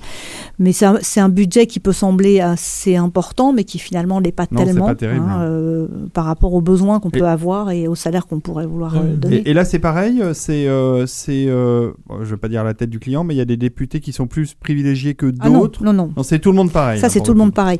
La différence, c'est que quand on a un groupe politique, on a des collaborateurs de groupe. C'est-à-dire qu'un groupe politique a des moyens de l'Assemblée nationale qui sont, euh, de, qui sont de l'argent, hein, de- des moyens techniques et matériels, et euh, un budget euh, pour avoir des collaborateurs. Le groupe écologiste, quand il existait, on était donc 18 députés, il avait 10 collaborateurs de groupe, ce qui Mhm. permet de... En plus de vos Ah, en propres plus de nos propres Ah oui, collaborateurs. ça change tout. Ah, ça change tout. Et c'est pour ça que dans les gros groupes politiques comme euh, les Républicains à l'affaire Fillon, en fait, on peut parfaitement payer quelqu'un. Euh, Enfin, on pouvait le faire, on peut plus maintenant. Mais euh, maintenant, il y a des, justement des limites parce que vous pouvez payer quelqu'un, allez, euh, 9000 euros par mois, voilà, euh, ne rien faire éventuellement, et, euh, et, et, se reposer sur les collaborateurs du groupe. Hmm. Est-ce que tu as le sentiment, justement, euh, puisqu'on aborde ces sujets, le collaborateur euh, et ces- les sujets épineux de la, campagne, euh, que euh, les choses ont changé euh, Est-ce que euh, je vais commencer par le commencement. Est-ce que tu as le sentiment parce que je, euh, on, on- enfin, je pense que moi je connais euh, Laurence depuis très longtemps, mais je pense qu'autour de la table vous commencez à voir euh, le personnage. Euh, euh, tu travailles beaucoup, tu es complètement impliqué dans ce que tu fais. Euh, C'est remarquable euh, donc pour un représentant de, de l'Assemblée nationale. Ils sont tous comme toi. Euh, Est-ce qu'il y a beaucoup de corruption au sein de l'Assemblée? On parlait des lobbies, mais non, mais je veux dire, la corruption est un problème f- Mm. en France qui n'est jamais abordé ouvertement, euh, et surtout pas au sein de la politique. Euh, et est-ce que l'affaire Fillon, c'est le entre guillemets du laxisme euh, dû à une espèce de, de- de- de- de politique d'une certaine époque qui n'existe plus aujourd'hui, ou est-ce que ça encore euh, court largement au sein de l'hémicycle? Alors il y a trois questions. Ouais, d'en- non, c'est c'est un peu difficile. Ce que je disais tout, au début, hein, c'était qu'on était dans un système complètement archaïque. Et en fait, on est toujours dans ce système-là. En fait, les collaborateurs parlementaires, à l'origine, j'ai appris ça assez récemment, c'était en fait euh, les chauffeurs euh, de voitures ou les cochers peut-être des calèches. Mmh. Donc, c'est parce qu'on s'était rendu compte que c'était très compliqué pour euh, les parlementaires de se déplacer, etc. Bon, c'est toujours vrai d'ailleurs, mais bon, Euh, en l'occurrence, ces personnes-là sont devenues des collaborateurs. Il y a un ils ont ils ont pas de statut en plus, c'est-à-dire que euh, à la fin du mandat, les collaborateurs sont licenciés pour convenance euh, personnelle. Ils sont même pas licenciés pour raison économique. Donc on a, on est dans une sorte de zone Ils, ils touchent de. un chômage quand même s'ils euh, sont licenciés. c'est pas la même chose que s'ils étaient euh, au chômage économique, par exemple. Ah ouais. Donc il y a- il y, a vraiment une injustice injuste, aussi. Par, hein. oui, totalement. Euh, donc il y a, moi je fais partie d'une association de députés justement pour euh, pour essayer d'influer. On a écrit au président de l'Assemblée nationale aussi pour lui demander de faire cette modification. Ça n'existe pas pour le moment. Euh, donc on- l'Assemblée nationale, c'est un peu un État. Enfin, comment dire, ça a été aussi conçu comme ça pour rester indépendant du pouvoir exécutif. Donc il y, a des raisons. Euh, historiques et, intéressantes à cette indépendance du parlementaire vis-à-vis du pouvoir, euh, la séparation du pouvoir, c'est essentiel dans la démocratie. Cela étant, euh, ça a permis des dérives, comme on a vu là, et qui sont apparues au grand jour avec euh, en particulier l'affaire Fillon, mais euh, il y a eu d'autres affaires. Enfin, de, euh, bon, Cahuzac, ça a été quand même un choc terrible. Ah hein, franchement, enfin, je pense que pour pour tout le monde, enfin, moi, j'étais quand même totalement sidérée par ce qui se passait. Et, hum, et en plus, on a l'impression qu'ils sont absolument en dehors de la vie réelle, c'est-à-dire qu'ils ne comprennent même pas qu'ils ont. euh, euh, C'est ça, bah, c'est l'impression que voilà, donne, qu'ils sont des escrocs, quoi, concrètement. Donc, et alors, de savoir, est-ce qu'il y en a beaucoup comme ça? Je n'en sais rien, vraiment. Je, je, je pense. Enfin, d'abord, beaucoup de députés travaillent beaucoup, donc ça, c'est sur le temps de travail. Je pense que euh, il y a, il va y avoir une évolution, je pense, avec le non-cumul des mandats. Mais le fait, et, c'est, et c'est- ça va être intéressant, parce qu'en fait, le fait d'être à la fois maire et député, ça donne plus de boulot d'une certaine façon, mais en même temps, on dispose quand même de moyens supplémentaires quand on est maire. Ne serait-ce que la voiture de fonction, qu'on n'a pas quand on est député, mais quand on est maire. Et quand on doit circuler dans la circonscription euh, euh, tout le temps, ce qui est quand même le cas souvent le vendredi, le samedi, le dimanche, où on a des, des événements locaux, des inaugurations, des commémorations, etc. Il faut pouvoir bouger. Euh, quand on est maire, on a des facilités, on a un directeur de cabinet, etc., qui va quand même prendre en charge plein de choses. Donc il y a un ce cumul. Sans ça, ça va être les équipes vont se retrouver très réduites et les moyens euh, du parlementaire pa- considérablement euh, réduits. Après, il y en a qui font pas grand chose, mais qui vont se consacrer beaucoup à leur mairie, qui vont pas faire grand chose au niveau parlementaire. Ça se voit pas trop parce que quand ils font partie d'un gros groupe, ça se voit moins. Quand on fait partie d'un petit groupe, on est un peu plus obligé parce qu'autrement, bah, on va, il y a des, des sujets sur lesquels on va pas arriver. Ouais, c'est euh, toujours on pareil. plus intervenir. plus l'équipe est grosse euh, et moins ça se voit ça on fout permet. rien. hein. Bon, C'est un peu, voilà, c'est un peu vrai. Et, ouais, mais dans euh, l'ensemble, t'as quand même pas le sentiment que c'est. Enfin, y a pas. C'est pas de si tir au flanc que ça, les gens à l'Assemblée Non, nationale. non, Ils non. bossent, quoi. Ils bossent Oh. vraiment. Ouais, enfin, pour une partie, euh, non, il y en a qui font. Objectivement, il y en a qui font qu'on voit pas beaucoup. Même il y en a, je savais même pas qu'ils étaient députés. C'est surtout à la fin. On s'en rend compte Quand, Non, on le voit la pour la première fois. Oui, c'est ça. On dit, mais euh, alors je dis à ma voisine, qui, mais c'est qui, etc. Alors on regarde, on cherche, etc. Bon, c'est c'est vrai qu'il y en a qui apparaissent à la fin, peut-être pour faire une, une apparition de façon à, Pour être sur la à prendre photo une groupe. photo, voilà. Mais euh, oui, donc il y en a qui ne viennent pas beaucoup. Après, il y a des il y a des gens qui bossent vraiment énormément, quoi. Ça, c'est qui, sont là tous les mardis soirs jusqu'à 1h du matin. Enfin bon, euh, c'est c'est assez épuisant. Euh, ceux qui viennent de province, souvent quand même, ils sont là. Euh, ils sont pas trop là en fin de semaine ou en début de semaine, mais le mardi et le mercredi, euh, voire le jeudi, ils sont ils sont extrêmement présents pour une partie. Mais il y en a qui viennent très très peu. Euh, D'ailleurs, François Fillon, il venait quasiment pas. Enfin, bon, euh, quand on regarde le site oui, nosdéputés.fr, c'est intéressant son- ce site parce qu'on on a Cette pu taux constater. présence euh, et de boulot. euh, ouais. Bah, Cette histoire de, de, de- de- d'assistant parlementaire, il y a eu aussi Bruno Leroux. Il faut, faut quand même signaler qu'il y a eu. euh, euh, qu'il a quitté son ministère euh, Ah oui, avec euh, tout un tas de contrats. Donc il y en a de droite, il y en a de gauche, et d'ailleurs c'est ce que revendique Fillon en disant bah moi je suis pas tout seul dans ce cas-là, tout le monde fait ça à l'Assemblée. Et ce que je te disais, c'est est-ce que tu as le sentiment qu'aujourd'hui c'est en train de changer et que ça va disparaître ou ça conti- on continue sur ce vieux modèle euh, Ça va forcément bouger. Enfin, je pense que ça ne ça peut pas continuer comme ça. Je- avec ce qui s'est passé avec Bruno Leroux mais, et les autres, euh, il y a- il va y avoir une mise en, la mise en place de, de- de règles différentes. Je, je pense que c'est. Enfin, on peut pas ne pas le faire maintenant. hum, hum. Enfin, je- c'est mon sentiment. Après, euh, l'Assemblée nationale est aussi à une force d'inertie, euh, d'immobilisme considérable. Euh, comme un certain nombre de nos institutions, moi je suis pour changer nos institutions, clairement, hein, et en particulier tout un tas de, de manières de procéder alors, dans l'élaboration de la loi, mais aussi dans les, les usages, euh, la façon de, de procéder sur... Par exemple, les collaborateurs pourraient parfaitement être embauchés par l'Assemblée nationale et pas par nous. Euh, Mm. Je pense que les choses seraient peut-être plus claires. Donc, comme ça, bah, les CV seraient connus. Et puis, si on embauche quelqu'un de sa famille, après tout, ça peut ne pas être interdit. Mais à ce moment-là, il faut que l'Assemblée nationale puisse dire que oui ou non, c'est un vrai travail. D'ailleurs, euh, Claude Bartolone. euh, Oui, oui, oui, travailler avec, avec sa femme. Moi, j'ai travaillé avec mon il travaille compagnon avec à une femme, époque. Mais il, elle était sa, sa- en fait, il est tombé amoureux d'elle. voilà, c'est ça, euh, c'est dans l'autre sens. C'est dans l'autre sens. C'est dans C'était l'autre son sens, mais- assistante parlementaire et, et ils sont tombés amoureux et ils sont mariés. Voilà, donc on a quand même arrive, le droit. euh, y a voilà. beaucoup- le le Donc, lieu de euh, travail est un lieu où on rencontre Absolument. beaucoup de gens. donc, et c'est euh, vrai que l'Assemblée nationale ne fait pas exception. Il n'y a pas de raison qu'il n'y ait pas d'histoire d'amour euh, dans, logique. dans- dans les assemblées. Ça serait un peu. Mais bon, euh, Bon, il y a des abus. encore qu'il y ait beaucoup de femmes? Parce que alors c'est aussi un des gros problèmes de notre terrible. Représentativité. Ouais. Combien vous êtes de femmes à Euh, l'Assemblée bah, je sais nationale plus, mais on n'est pas beaucoup. Enfin, là, j'ai, franchement, j'ai pas le chiffre en tête. Euh, je me souviens pas. Peut-être sur Internet, vous allez trouver. Je ne sais pas. Je sais pas, le, notre net Euh, est en mais par contre, c'est une des, une des sensations assez fortes qu'on a quand on arrive la première fois, c'est euh, c'est la domination effectivement euh, masculine. Euh, moi, j'avais toujours siégé dans des, dans des assemblées euh, paritaires. Le conseil municipal est paritaire, le conseil régional est paritaire, et là, on arrive dans une assemblée qui n'est pas paritaire et de loin. Avec 300 bonhommes. Et ça se, ça se, comment dire, c'est une autre atmosphère.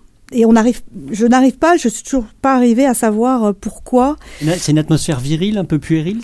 Comment vous la qualifieriez? Ben justement, je, je n'arrive pas, très, je n'arrive pas à mettre des mots euh, aisément sur la sensation qu'on peut avoir de, de ce déséquilibre en fait. Surtout quand on a connu ces autres.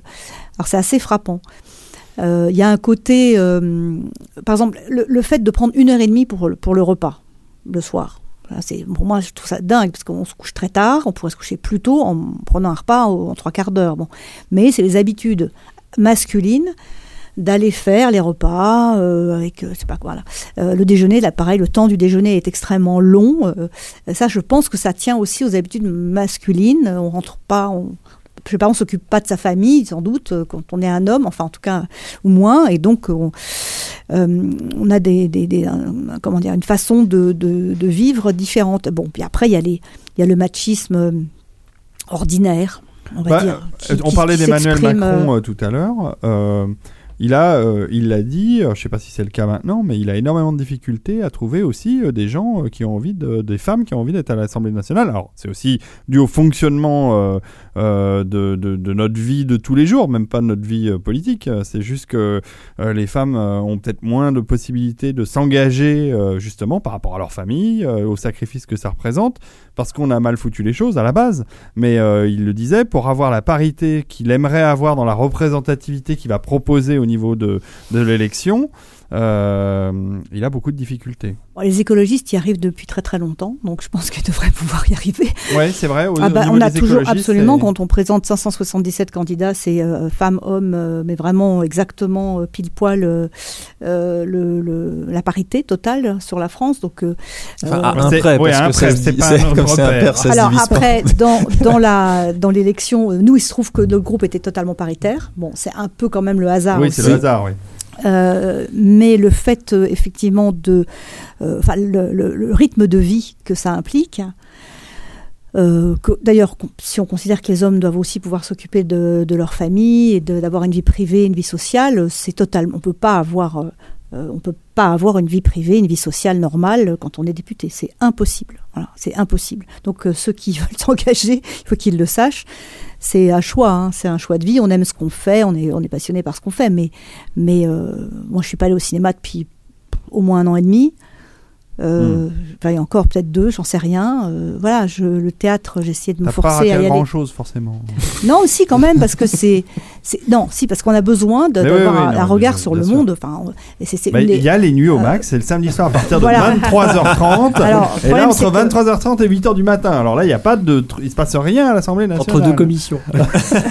non, mais on est voilà, le fait aussi d'avoir ce rythme-là euh, fait qu'on est un peu coupé euh, des réalités de la vie. C'est un vrai problème quand on est censé euh, quand même élaborer la loi et travailler pour euh, les gens, euh, représenter des gens qui eux ont une vie euh, normale entre guillemets, et nous on a une vie anormale. Et donc c'est pas forcément très euh, très très adapté. Je, je pense qu'on pourrait euh, trouver un calendrier, une façon de travailler plus rapide dans l'examen des textes, euh, qui permettrait de rentrer chez soi le soir éventuellement, ou de travailler de loin, parce que aussi le fait de...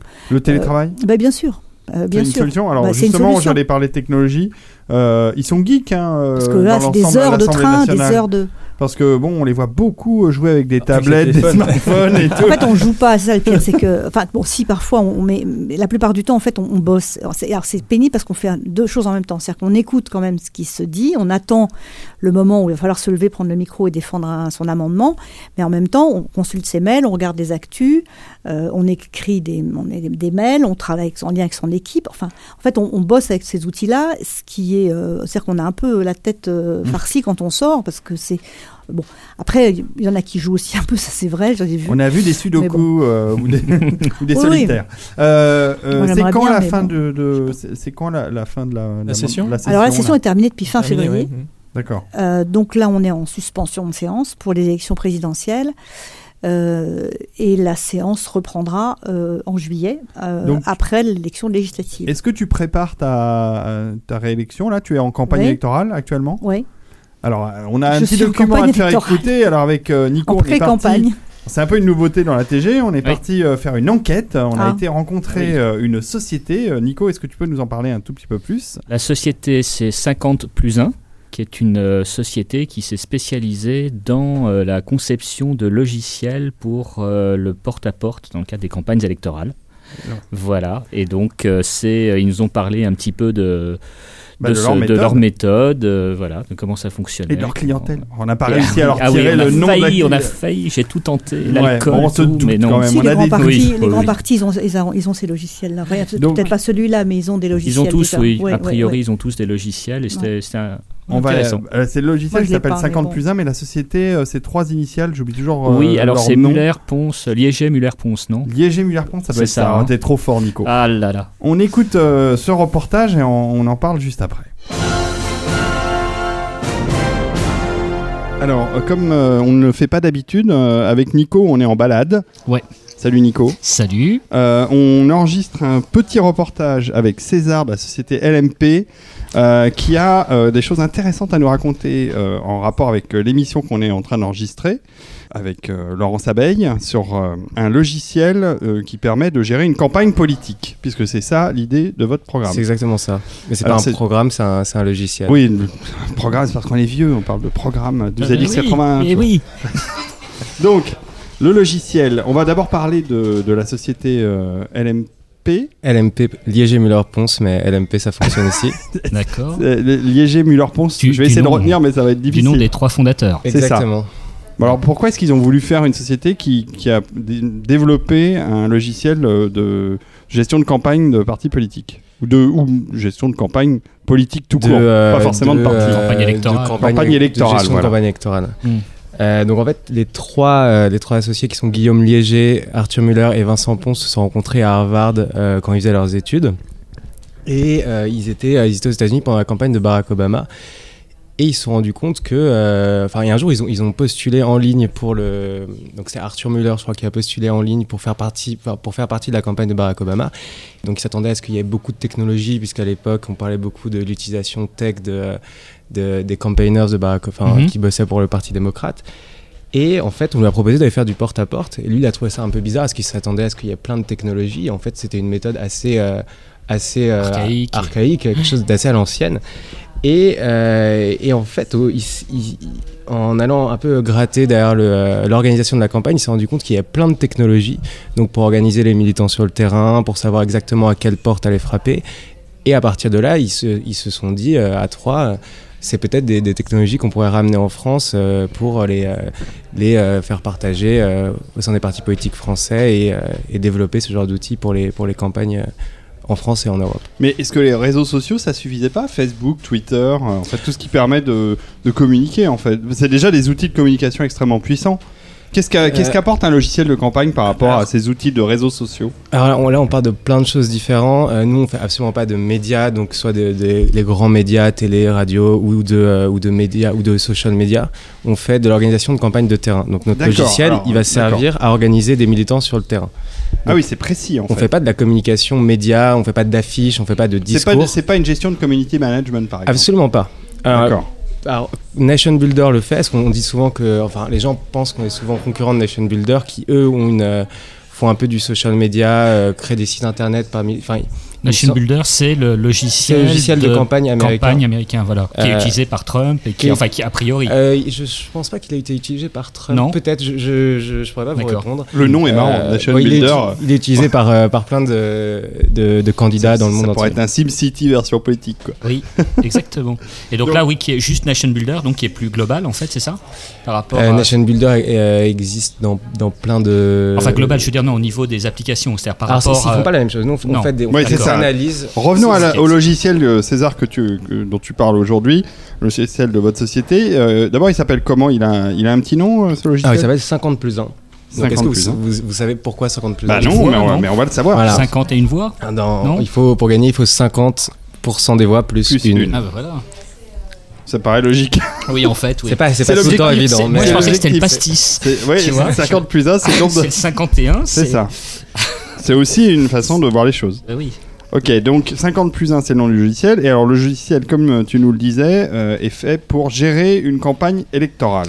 Alors, ça consiste en quoi, Alors, en fait? il est fait pour, pour organiser une campagne sur le terrain. Mhm. Donc, euh, il n'est pas fait pour, pour gérer les, les réseaux sociaux ou pour, euh, je sais pas moi, créer des affiches. Il est vraiment fait pour mobiliser des gens et organiser les militants sur le terrain pour aller, par exemple, frapper aux portes Mhm. ou euh, envoyer des, euh, des mails. Enfin, il fait plein de choses. Si vous voulez, il, il est divisé en deux parties. Il y a un versant stratégique où là, on utilise des données pour savoir, par exemple, dans quel, euh, quel quartier aller euh, organiser des actions de communication, donc notamment des actions de porte-à-porte. Ouais.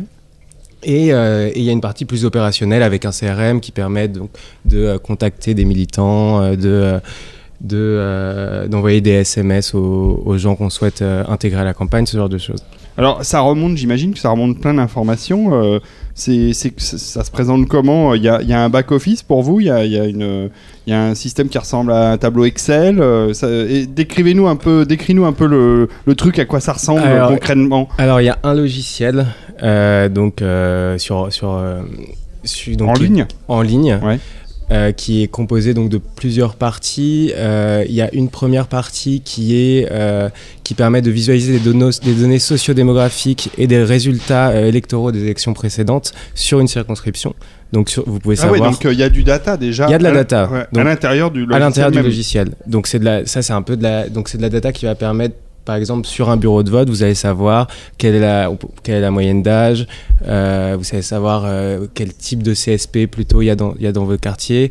Vous allez pouvoir savoir euh, qui est-ce qui a remporté les élections, enfin qui a été le candidat qui a gagné aux élections précédentes. Donc vous allez savoir un peu, un peu déjà savoir pas mal de choses sur votre circonscription. Ça ce sont des données, des bases qui, Donc- que vous avez acquises. Alors ça, c'est des données issues de l'open data. D'accord, des données, donc des données publiques librement accessibles. Donc on utilise beaucoup des données de, l'Insee. Pour les, historiques électoraux, c'est le ministère de l'Intérieur. Et donc nous, on va trouver les données sur ces sites et ensuite on retravaille les bases pour arriver à, avoir des bases de données fonctionnelles et efficaces. Donc il y a tout un travail de nettoyage et de fusion de C'est bases de données en amont qui nous C'est prend ça qui a beaucoup de la de temps. valeur en fait. Et dans- c'est exactement ça qui a de la valeur. Et ça, les, les- par exemple, Nation Builder le fait pas. Les Mhm. analyses, les, les données libres, enfin accessibles sur ce logiciel, donc soit des données sociodémographiques ou des résultats électoraux, ça, euh, vous n'allez pas l'avoir sur d'autres logiciels. Hmm. En tout cas, en Europe. Si on entend du bruit, excusez-nous, hein, chers auditeurs. Si on entend Oui. du bruit, c'est parce qu'on est dans un café et qu'on est en train de, de De boire picoler, un coup, hein, de voilà. picoler. Oui, ça, on a l'habitude. Alors, on a vu que, que les fondateurs de, de cette entreprise euh, avaient fait leurs études aux États-Unis. Et c'est vrai que ce, ce modèle, ce modèle de, de, de campagne électorale, ça ressemble beaucoup à quelque chose d'anglo-saxon, enfin un, un système anglo-saxon euh, de démarchage porte-à-porte, d'aller convaincre les gens euh, directement. euh. Il faut savoir que le porte-à-porte, c'est euh, un, un système qui est utilisé depuis de nombreuses années euh, dans les, enfin, aux États-Unis. C'est quelque chose de très courant. Donc ça, ça a un peu perdu, euh, c'est un peu perdu de euh, de son euh, de sa popularité avec euh, l'avènement de la télévision. Puis dans les années euh, 90, ça a un peu repris euh, repris des, des couleurs entre guillemets. Et, euh, et avec la technologie, on a réussi vraiment à améliorer euh, ce, euh, ce, mode de, communication, puisque aux États-Unis, vous allez arriver à cibler des, des gens, non pas quartier par quartier comme ça peut se faire en Europe, mais électeur par électeur, parce qu'on a des données au niveau individuel qui permettent de ouais, dire euh, cet électeur, euh, il est plutôt républicain ou il est plutôt démocrate, donc euh, je vais peut-être aller le voir pour le mobiliser, ou alors euh, on sait qu'il vote déjà, donc c'est plutôt, je vais plutôt avoir un enjeu de le, de le faire pencher de mon côté.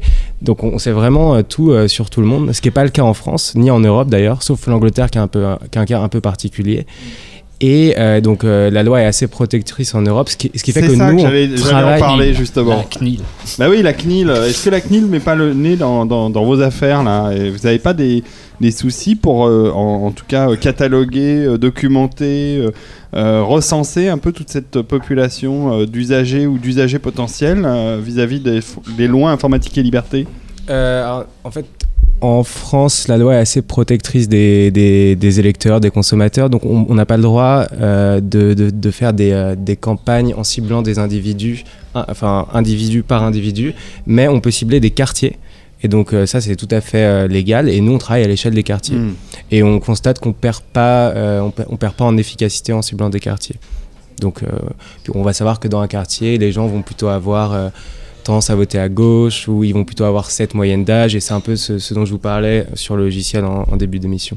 Euh, Est-ce que alors, cette élection présidentielle de 2017, c'est euh, la première élection euh, de 0, euh, 2.0, où on commence à utiliser tous ces outils euh, vraiment de gestion de campagne? Ouais, ouais, on peut dire que c'est c'est probablement une, une élection qui est plus technologique que les autres, euh, même si on n'en parle pas beaucoup, puisque avec tout, enfin, tout, toutes Tout le fatras des affaires. ouais. Exactement, on voit, on, on parle pas beaucoup des, euh, des, euh, de toute la technologie qu'il y a autour, mais avant que la campagne commence, on avait quand même annoncé comme une élection qui allait être très très tech. Mhm. Et et c'est c'est c'est probablement le cas, je pense. C'est le cas? En tout cas, nous, on, on travaille de, on, on considère, enfin, on observe que pour que pour les, le logiciel qu'on vend, il y a un marché de plus en plus euh, conséquent. À, à l'origine, c'est quand même quelque chose qui était un peu perçu comme quelque chose de geek, euh, de très techno, et aujourd'hui, c'est devenu un standard. Genre, la plupart des candidats sentent qu'ils ont besoin d'utiliser ce logiciel parce qu'il y, a- il y a une énorme Bah, Si c'est plus-value. pas les candidats, c'est leurs équipes, hein, parce que des fois les, Les candidats ils sont un peu, parlementaires. euh, ils sont un peu à la, ra- à la ramasse euh, d'un point de vue technologique, mais, mais leurs équipes sont bien conscientes que c'est des outils absolument indispensables, et les réseaux sociaux aussi, hein, puisqu'on on en parlait au début. Euh, question, euh, question plus sensible, ça coûte combien? Euh, alors ça dépend des, ça dépend des périodes, ça dépend de. ça Il y a des formules. J'ai peur de vous dire une bêtise, donc je vais pas. euh, je préfère pas répondre à cette question. C'est c'est cher ou c'est pas cher? Euh, c'est pas cher pour ce que c'est. C'est pas cher. C'est pour pas ce que cher c'est. la Non, mais que voilà, ça vous voilà. apporte. Non mais ça, ça Non, mais imaginez euh, comment est-ce que vous, vous êtes candidat aujourd'hui, qu'est-ce que vous allez faire, où est-ce que vous allez chercher vos électeurs, c'est pas évident. Hmm. Et donc nous, pour une somme, une somme qui est relativement euh, acceptable, on vous permet de mettre en place toute une infrastructure pour organiser votre campagne et savoir exactement à qui aller parler, à euh, qualifier vos nationale, parce qu'on est, on est à l'échelle d'un pays. Quand Oui, même. ou alors à l'échelle de votre circonscription si vous, avez, si vous voulez devenir député, ou à l'échelle de votre commune si c'est municipal, enfin à l'échelle pertinente pour votre élection. Mm, mm. Alors, question un peu technique, mais les, les données, elles sont hébergées selon le pays concerné ou est-ce que c'est sur un cloud quelque part Enfin, je pense notamment. Alors, alors, je, alors, je au pourrais pas vous dire exactement Oui. où elles sont hébergées, mais en tout cas elles sont hébergées en France. En C'est France. votre question. Mais euh, toutes les données, euh, toutes les données sont sécurisées. euh, les données des clients sont sécurisées. Alors normalement, de, de- de- de- des connaissances que j'ai sur ce plan technique, il y a ce qu'on appelle le privacy by design, en fait, qui est euh, euh, un principe de conception euh, de la collecte de données qui euh, garantit, euh, à partir du moment où les données concernent des personnes, garantit le plus haut niveau de, de sécurité, de confidentialité de ces données. Alors, à l'occasion des présidentielles, on, on a, on a fait pas mal de, euh, de, de tests et de simulations pour être sûr que euh, qu'il n'y ait pas de, il y a aucun problème de sécurité. Euh, après, sur votre question, il y avait deux types de données. Donc les données qu'on utilise pour les analyses qui sont issues de l'open data. Donc data, oui. ça, il y a Ça pas c'est de, accessible par tout Ça, c'est accessible partout. Après, on les retravaille et elles sont uniquement, acc- ces bases sont exclusivement accessibles euh, chez nous. Et les données de nos clients qui, euh, qui, sont, euh, qui sont protégées, euh, comme, euh, comme vous venez de le Mm. Bon, et alors l'avenir, alors c'est quoi en fait? C'est quoi l'évolution euh, du logiciel euh, Alors, déjà, nous, on pense que l'avenir, c'est le, c'est le porte-à-porte pour les campagnes parce qu'on on a pu observer que c'était euh, le, mode de communication qui était le plus efficace pour, pour mobiliser ou convaincre les électeurs. Donc, je, vous incite notamment à aller voir des, les études de Gerber et Green, qui sont deux chercheurs américains qui ont mis, qui ont mis en lumière le- l'efficacité du porte-à-porte par rapport aux autres moyens de communication. Donc, si vous êtes candidat, vous avez plutôt intérêt à investir dans une campagne de terrain et euh, donc un logiciel de gestion de campagne de terrain plutôt que, euh, je sais pas moi, des affiches ou des meetings qui vous permettent de faire de très belles images, mais qui, en l'occurrence, euh, vous, vous- vous font rassembler des gens qui sont déjà, Déjà convaincus, convaincus, par vous. bien donc sûr. ça n'a pas grand intérêt à part, euh, à part montrer ses muscles, entre guillemets. Par contre, organiser des actions ciblées sur le terrain, c'est probablement, et avec une infrastructure technologique qui vous permet la grande euh, efficacité, c'est probablement le, le chemin qui va être de plus en plus emprunté euh, lors des campagnes électorales. Super. ouais. Moi, je- moi, je- si je me présente, je sais à qui m'adresser. euh, Et on l'observe pas, pas uniquement en France, puisqu'on a, on a pas mal de gens qui viennent nous, euh, nous, nous démarcher, donc euh, provenant d'autres pays européens. Et c'est pour ça qu'on essaye de se développer aussi dans le reste de l'Europe, parce que euh, on constate que c'est également un besoin qu'il y a en Allemagne, en Angleterre, dans les pays scandinaves, etc.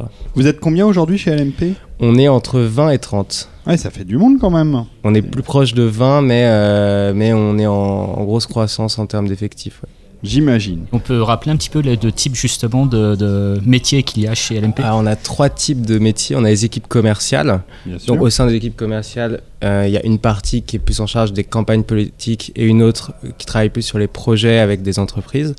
Et ensuite, on a deux autres équipes, euh, les, ce qu'on appelle les data scientists, qui sont un peu des, euh, des ingénieurs de la donnée, qui, euh, qui mettent en place ces algorithmes, qui créent des, euh, qui développent des modèles prédictifs, enfin qui font tout le travail en amont pour faire fonctionner le logiciel. Et, enfin, en termes de data, et, euh, et les développeurs qui, eux, sont des, euh, sont des, euh, des gens qui vont euh, mettre en œuvre le logiciel, donc c'est des, des informaticiens. quoi. Hmm. Ok, bon bah merci beaucoup César, je crois qu'on a appris euh, des choses intéressantes et on souhaite longue vie à votre logiciel et à LMP. Je retiendrai pas les trois noms, hein. je sais qu'il y a Ponce là-dedans, c'est ça? Liégé Muller-Ponce. Liégé, Muller-Ponce. Mais bon, je pense qu'on peut dire LMP. LMP c'est plus simple. et, et puis on retourne au studio B pour la suite de l'émission. C'est parti. Donc voilà, euh, César euh, de la société dont j'oublierai euh, toujours le nom, mais c'est pas grave. LMP. LMP, voilà. Euh, le logiciel, le porte-à-porte, c'est un outil extrêmement puissant, euh, Laurence, pour la, pour la campagne? Oui, c'est un outil puissant. En fait, on, on le sait depuis assez longtemps. C'était aussi dans les campagnes électorales américaines que ça Ouais. a été beaucoup développé. Et toi, euh, t'as vécu Obama, là-bas, donc tu etc. connais bien. J'ai vécu avant, mais euh, aux États-Unis, il y a plus longtemps que ça. Mais on en avait parlé. Et en fait, ceux qui ont vraiment beaucoup travaillé euh, le sujet aux dernières élections les, euh, présidentielles, c'était les socialistes. Euh, qui ont vraiment euh, démarré euh, des choses très précises euh, pour euh, pour faire du porte-à-porte. Après, moi, je pense que un- c'est, moi j'aime bien faire ça, par un titre personnel. Euh, c'est simplement ça prend un temps infini. Alors c'est pour ça que c'est intéressant d'avoir des logiciels qui aident un peu à, à mieux cibler entre guillemets l'endroit où on veut où on veut aller.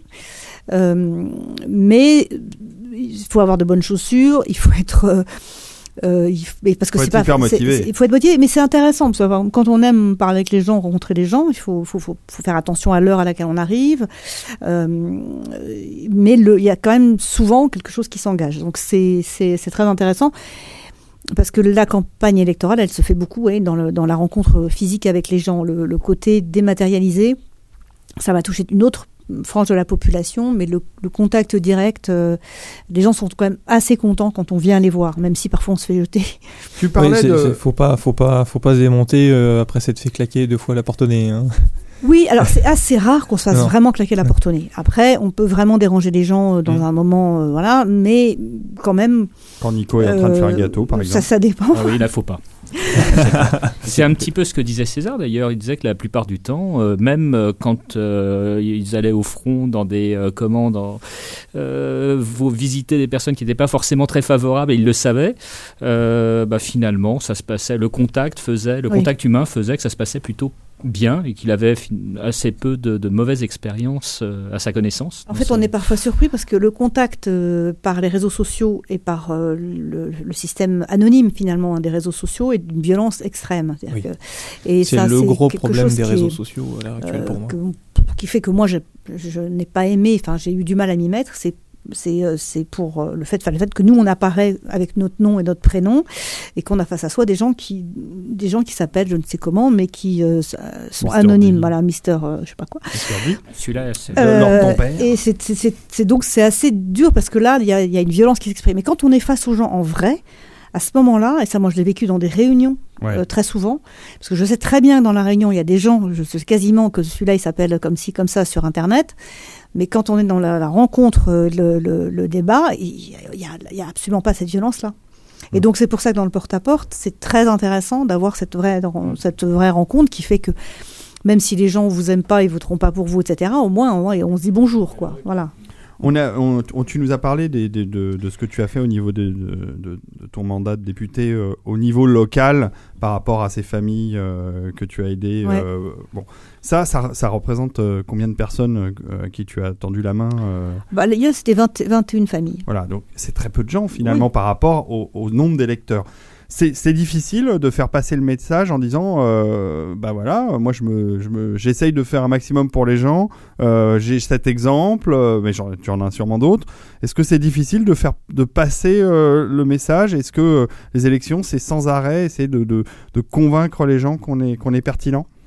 Alors c'est très difficile parce que d'abord, il y a beaucoup de... Enfin, ça dépend d'où on est, mais là où je suis, il y a beaucoup de, de turnover. C'est-à-dire qu'il y a des gens à qui je parle qui sont arrivés depuis 4 ans, 3 ans, euh, donc qui n'étaient pas là euh, en 2012 quand j'ai été élue. Euh, donc pour arriver à, à faire savoir ce qu'on fait en région parisienne, on n'a pas la presse locale non plus comme on a en province, hein, qui fait facilement des articles sur vous et qui, dès que vous faites une réunion publique, vous avez droit à une demi-page dans le journal, donc les gens savent, On n'a absolument pas ces moyens de communication-là. Donc pour quand moi j'ai fait chaque année trois réunions publiques de compte rendu de mandat, donc une dans les chaque ville. Euh, il n'y avait pas énormément de monde, mais c'est aussi parce que euh, comment est-ce que j'informe les gens? J'ai pas, j'ai des moyens qui sont quand même limités. Alors les réseaux sociaux, oui, mais pour ceux qui regardent, le, euh, journal local parfois, enfin le Parisien, hein, met parfois un petit truc.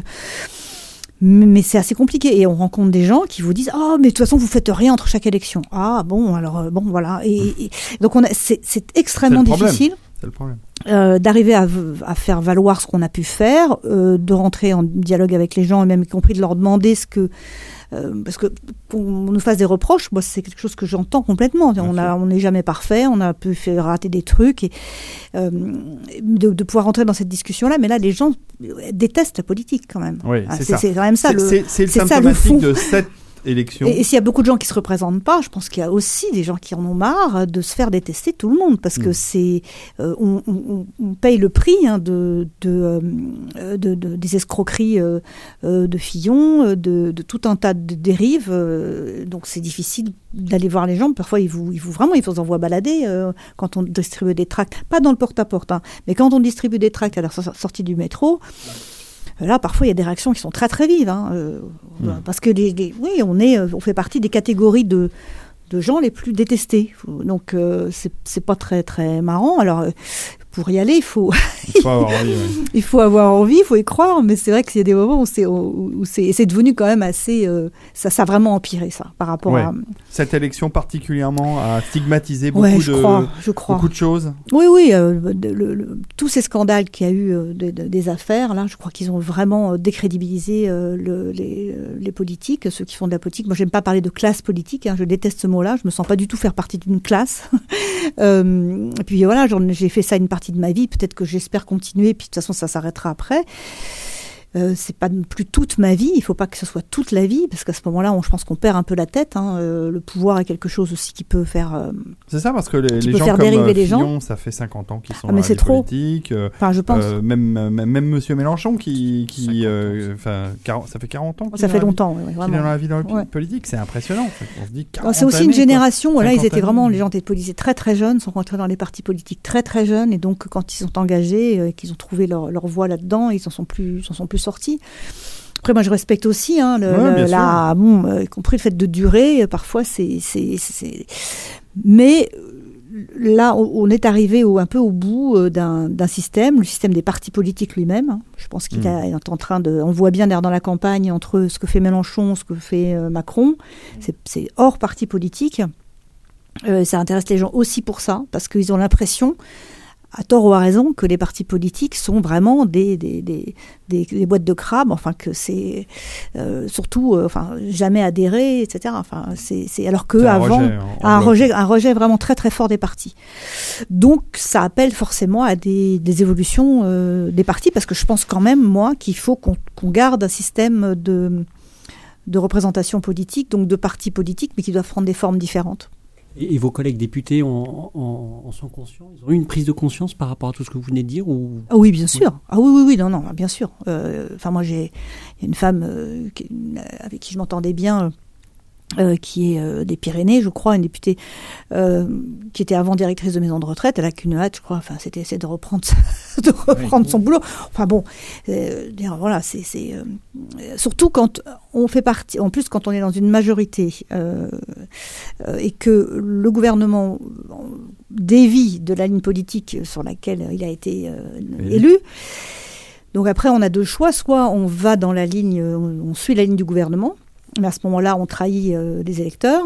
Moi, j'ai fait le choix de ne pas trahir. Je, suis restée euh, sur mes engagements de 2012. Euh, je considérais que c'était le minimum que je, que je devais faire. Mais c'est très compliqué parce que pour, pour un certain nombre de, de- députés, c'est revenir dans la circonscription, c'est euh, globalement se faire engueuler euh, par, par les militants euh, qui comprennent pas, qui euh, qui comprennent pas ce qui se passe, qui comprennent pas les, votes. euh, Enfin, ça, ça a été ça a été très très dur hein, cette euh, cette mandature là. Alors, Nico, tenté par un petit mandat? Ah bah écoute, euh, après tout ce qu'on vient de se dire, je, je pense que vais attendre un peu. Clémence, on a besoin de femmes dans la représentation nationale. Oui, bah oui, je cherchais les chiffres tout à l'heure. Effectivement, on est super mal classé. hein. On est soin- 63e, euh, juste devant euh, l'Irak et euh, Ouais. je sais plus quel autre pays. On a, Ah bah quand même. on a à peine 25% de ça, femmes euh, 25%, représentées au. Parlement. Herbie, une petite opération chirurgicale et euh, après tu te représentes en tant que transsexuel par exemple, ça pourrait être bien. Pour la parité dont on parlait tout à va- l'heure. on, va- on va pas être d'accord. On n'a pas beaucoup de d'ailleurs de Mais je pense représentants effectivement aux transsexuels pour le, le, le 577e Bah oui. député qui. euh, Pourrait avoir un transgenre. Ah oui. Qu'on est pile poil. euh, Lors de Une ton père, et, euh, euh, un- envie d'un petit mandat électoral Pour ma part, ça me déplairait pas. Mais je, je le dis comme ça, n'ayant pas votre expérience et votre vécu, bien sûr. Bon, tu as le temps encore, tu es jeune. Tu pourrais presque être président de la République. Non mais non mais alors, je, je voudrais surtout pas enfin je voudrais surtout pas pour les gens qui nous écoutent dégoûter euh, quiconque de s'engager. Non, t'as pas l'air dégoûté de toute façon. hein. Non, parce que c'est important. épanoui dans Bah, ce le problème, c'est que en fait, on- ce qui se passe actuellement, c'est qu'il y a plein de gens qui se sont éloignés de, la politique. Moi, je vais beaucoup à la rencontre des jeunes dans les lycées. je suis invitée par des classes et, récemment encore, il y a un club politique là dans un lycée qui s'est monté. Je dis, c'est formidable quand même. Ça me rappelle ma, ma jeunesse entre guillemets. Et, et euh, en fait, ils s'intéressent. Et s'il pouvait y avoir une nouvelle génération qui arrive de gens euh, jeunes ou moins jeunes qui euh, se réinvestissent dans le, la politique, je pense que ça serait une très très bonne nouvelle. Parce Bah, qu'il n'y a on rien a de une de pire tes que de assistantes laisser. euh, parlementaires qui est là ce soir, on la mais salue. La pauvre, c'est qu'en plus c'est elle est, super elle- tard. elle- donc, elle- est dans son coin, elle dit rien, elle est très très sage et elle est jeune, donc voilà, la relève, la relève est assurée. Elle peut se rapprocher d'un micro pour nous dire pourquoi. Alors bonsoir, bonsoir Yasmine. Bonsoir. Pourquoi euh, tu t'es engagé euh, en vie politique? Parce que je sais pas quel âge tu as, mais tu as l'air assez jeune. Euh, pas si jeune que ça, parce que j'ai 29 ans, mais oui. Oh, tu les fais pas. Bon, voilà. D'abord 29 ans, ça reste quand même jeune euh, Pour nous. par hein. rapport à nous. Oh là là. Euh, alors, pourquoi je me suis engagée en politique? Enfin, je suis engagée, non, parce que moi, je suis pas, euh, encore une fois, encartée dans un parti, hein, mais, euh, mais je m'intéresse effectivement à la politique et à la vie citoyenne. Oui, mais on se met pas à travailler à l'Assemblée nationale avec un député non, si on n'a que je suis pas. intéressée par le monde politique. Voilà, c'est ça, et on oui, effectivement. Oui, au monde politique, Bon, évidemment, je suis de une- gauche aussi, donc euh, par les, que- enfin, intéressée par les questions de gauche, etc. Donc, euh, et ça, c'était une chose importante aussi pour moi, c'était de travailler pour un élu, un député autre, mais du coup de gauche, effectivement, Bien sûr. parce que je, je Ça pouvais pas. correspond enfin, à tes. ta- C'est vraiment l'interpersonnel envies. en plus, donc on partage quand même les mêmes valeurs et je, ça aurait été très compliqué pour moi de travailler avec un élu. euh, Avec Marine. Le Pen ou avec. euh, bon, peut-être pas aller jusqu'à là, mais euh, en tout cas avec Marion un élu euh, très éloigné de mes idées, quoi, effectivement. Mm, mm, mm. Alors, co- comment on devient attaché parlementaire Oula. Oui, voilà une bonne question. Comment on. Euh, comment on devient attaché parlementaire Euh, Bonne question. Bah écoutez, on envoie des CV. Moi, j'ai un parcours assez atypique parce que j'ai fait en fait un master en affaires européennes et j'ai travaillé un petit peu. Donc, euh, je sais pas si je peux le Oui, dire. oui, Ouais, bien sûr. c'est assez C'est rigolo. amusant. J'ai travaillé un petit peu. Enfin, je fais une formation de lobbyiste. Ah, Donc, euh, du coup- Ouais, on les, on, on les retrouve. Voilà, euh, enfin j'ai une petite expérience, hein. et donc j'ai travaillé en fédération professionnelle et j'ai fait des stages en cabinet de conseil aussi. Et du coup, euh, voilà, donc le monde de la politique m'intéresse. Alors juste une chose, parenthèse pour les euh, lobbies, je vais représenter les lobbies. En fait, nous, ce qu'on dit, ce que je dis souvent moi à mes amis autour de moi quand on me pose la question de qu'est-ce qu'un lobbyiste, etc. Enfin moi, en tout cas, en fédération professionnelle, l'idée c'était surtout d'informer effectivement l'élu, euh, parce qu'on dit que les députés euh, connaissent pas tout. Enfin voilà, c'est euh, on peut pas être spécialisé dans tout. Et Bien nous, par exemple, sur des questions sur lesquelles moi je pouvais travailler ou des propositions de loi euh, ou des projets de loi en cours, l'idée c'était de donner un petit peu la, porter la voix de notre, euh, bah, au niveau par exemple fédération, donc euh, des entreprises qu'on avait, euh, qu'on devait représenter et donner peut-être un- une expertise aussi, une vision à, à l'élu pour qu'il puisse aussi examiner tel texte. Enfin voilà. Bah, Avoir, c'est du le, coup, c'est un- le- principe euh, ailleurs. hein, euh, Ouais. Enfin, en mais général, c'est- comme ça, ça, veut- que ça, ça participe à la démocratie aussi, c'est-à-dire que l'élu ne peut pas dans son coin aussi faire le- la loi de son côté, euh, travailler des amendements sans avoir aussi les avis des gens concernés aussi entre guillemets en direct. Des entreprises, Ouais. Voilà. On est lié, euh, la politique est forcément liée au monde euh, de- de- des gens de tous les jours, mais aussi au monde de l'entreprise. C'est ou c'est souvent les mêmes. Mais euh, je ne l'ai pas dit, mais enfin, le, le travail législatif, en fait, une grande partie aussi est consacrée aux auditions. Euh, donc, sur chaque texte, texte de loi, on auditionne tout un tas de gens, de représentants, de, aussi bien d'entreprises, de syndicats, d'associations, etc. Voilà. Donc ça, ça fait partie, mais euh, dans le cadre d'audition. C'est-à-dire, c'est pas forcément dans le cadre de C'est voyage. encadré euh, du coup, effectivement, voilà. après il peut y avoir des dérives. hein, euh, je- C'est plutôt vous qui convoquez les gens pour le coup. dans le- Absolument. Mais non, ça peut être aussi. Non, les gens peuvent proposer de nous rencontrer. Mais à ce moment-là, bah, on organise une rencontre. Merci beaucoup Yasmine d'être intervenue, d'avoir donné euh, ton point de vue. On n'aura pas eu le temps de parler de commission d'enquête, euh, on n'aura pas eu le temps de Dommage. parler. euh, Bon, faut revenir Allez, après après les après les élections, euh, on reviendra. Parce qu'aussi on n'a pas eu le temps de parler, mais ça serait bien que Post Carbone soit là. On n'aura pas eu assez eu le temps de parler d'écologie parce que c'est aussi un sujet extrêmement intéressant. Mais bon, le- on va, on va pas, on va aller se coucher quand même, parce qu'il commence à être tard. Euh, on va laisser Herbie euh, nous faire quelques sélections euh, de livres de science-fiction, et euh, parce que nous, on aime la science-fiction, on l'a toujours aimé, et on la défend. Ça fait partie des, des- des choses euh, que Herbie représente. Allez, c'est parti, à toi Herbie.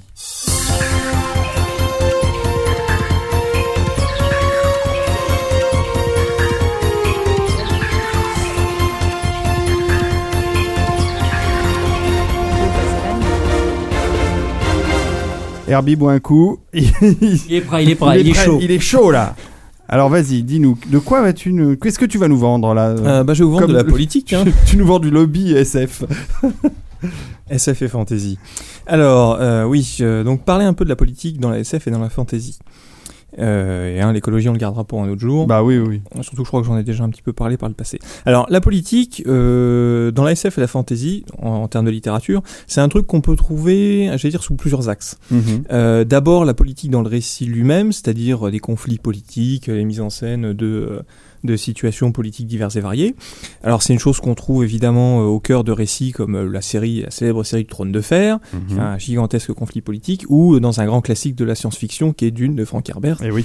où là aussi c'est essentiellement une question politique.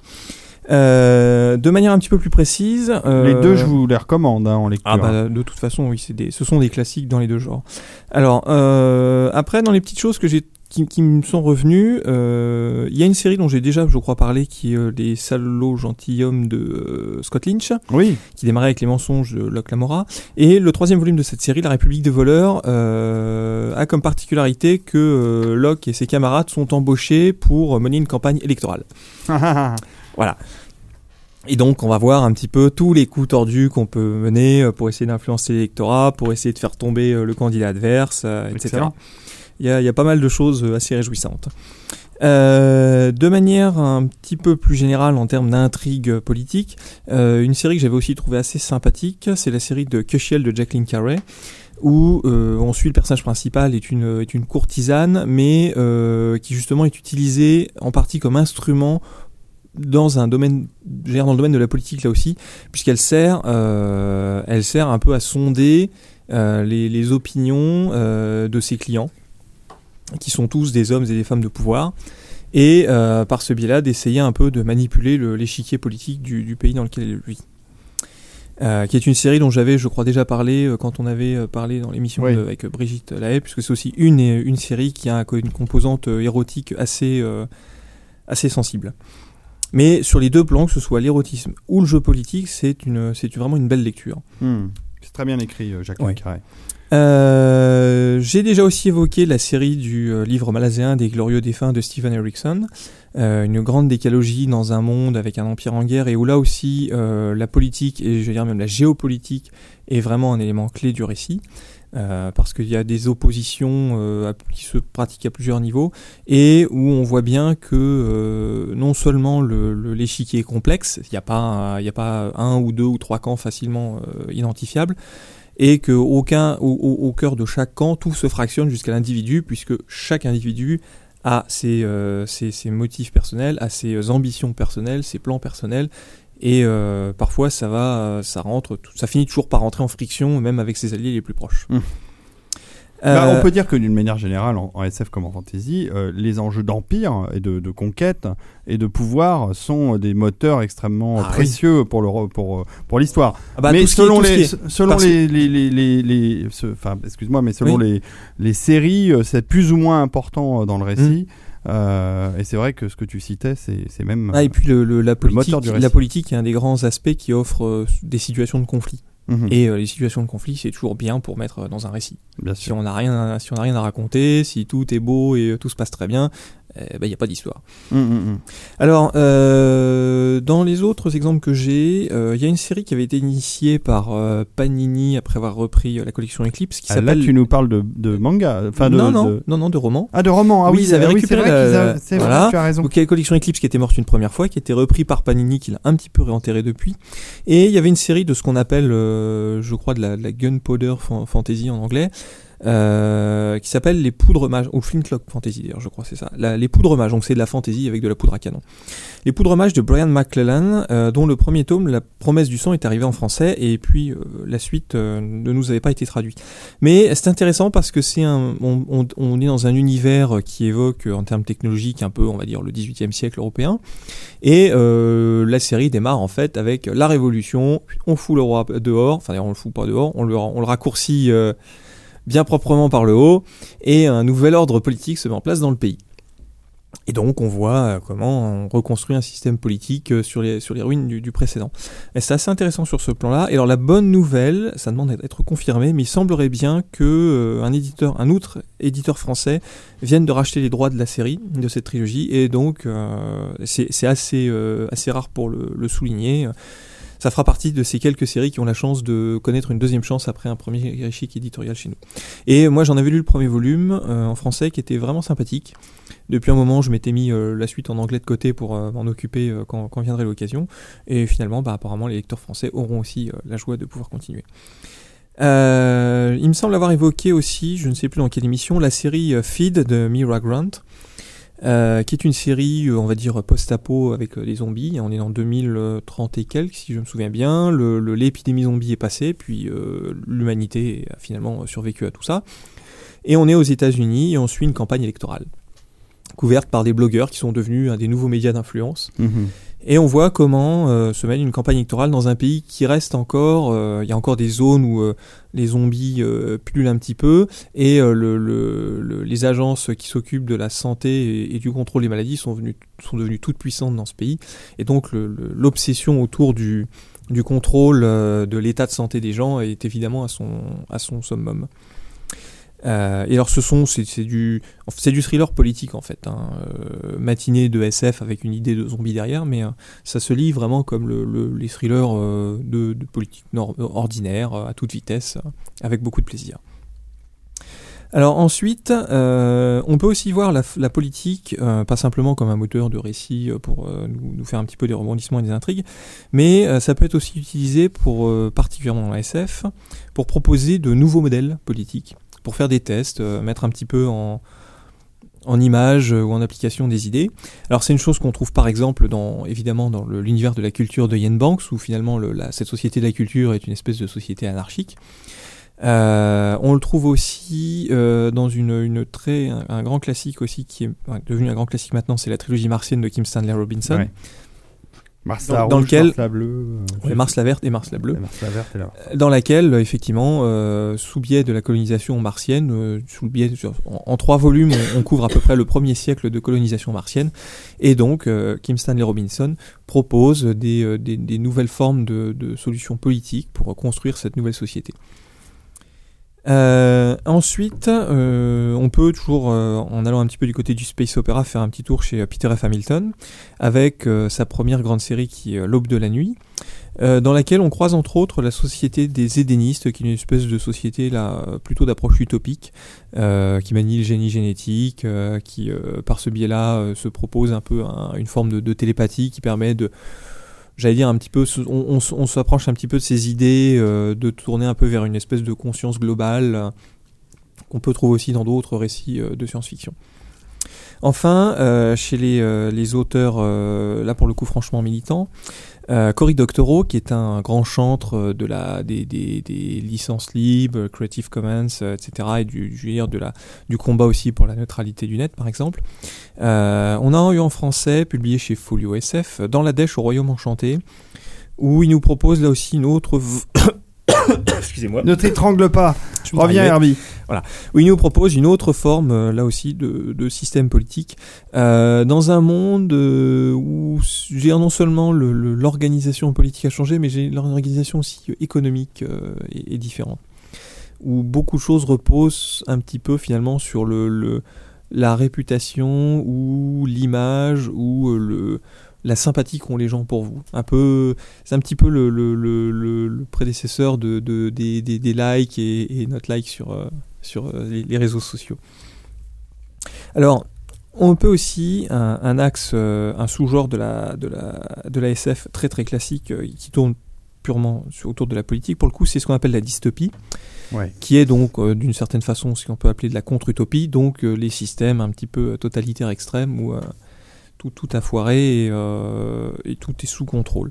Alors il y a de très grands classiques, hein, euh, 1984 de George Orwell, Le meilleur des mondes d'Aldous Huxley, ou Un bonheur insoutenable d'Ira Levin. Et euh, celui que j'ai envie de, mettre un petit peu plus en avant, euh, c'est un classique encore un peu plus ancien que celui-là, c'est New de, euh, Nous de Evgeny Zamyatin, qui est donc une, dystopie russe publiée en 1920 euh, et qui a été très rapidement interdite euh, sous le régime stalinien et qui a donc après été édité un peu partout dans le monde euh, en n'étant plus édité en URSS et euh, qui a fait l'objet au début de cette année d'une nouvelle traduction euh, chez Actes Sud.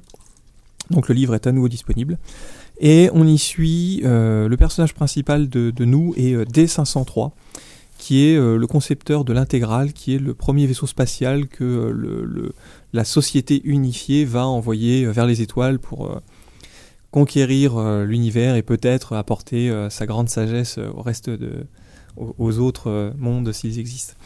Et c'est un journal écrit à la première personne d'un individu qui évidemment ne pense pas jeu mais pense nous, et mais qui va commencer finalement à repenser jeu.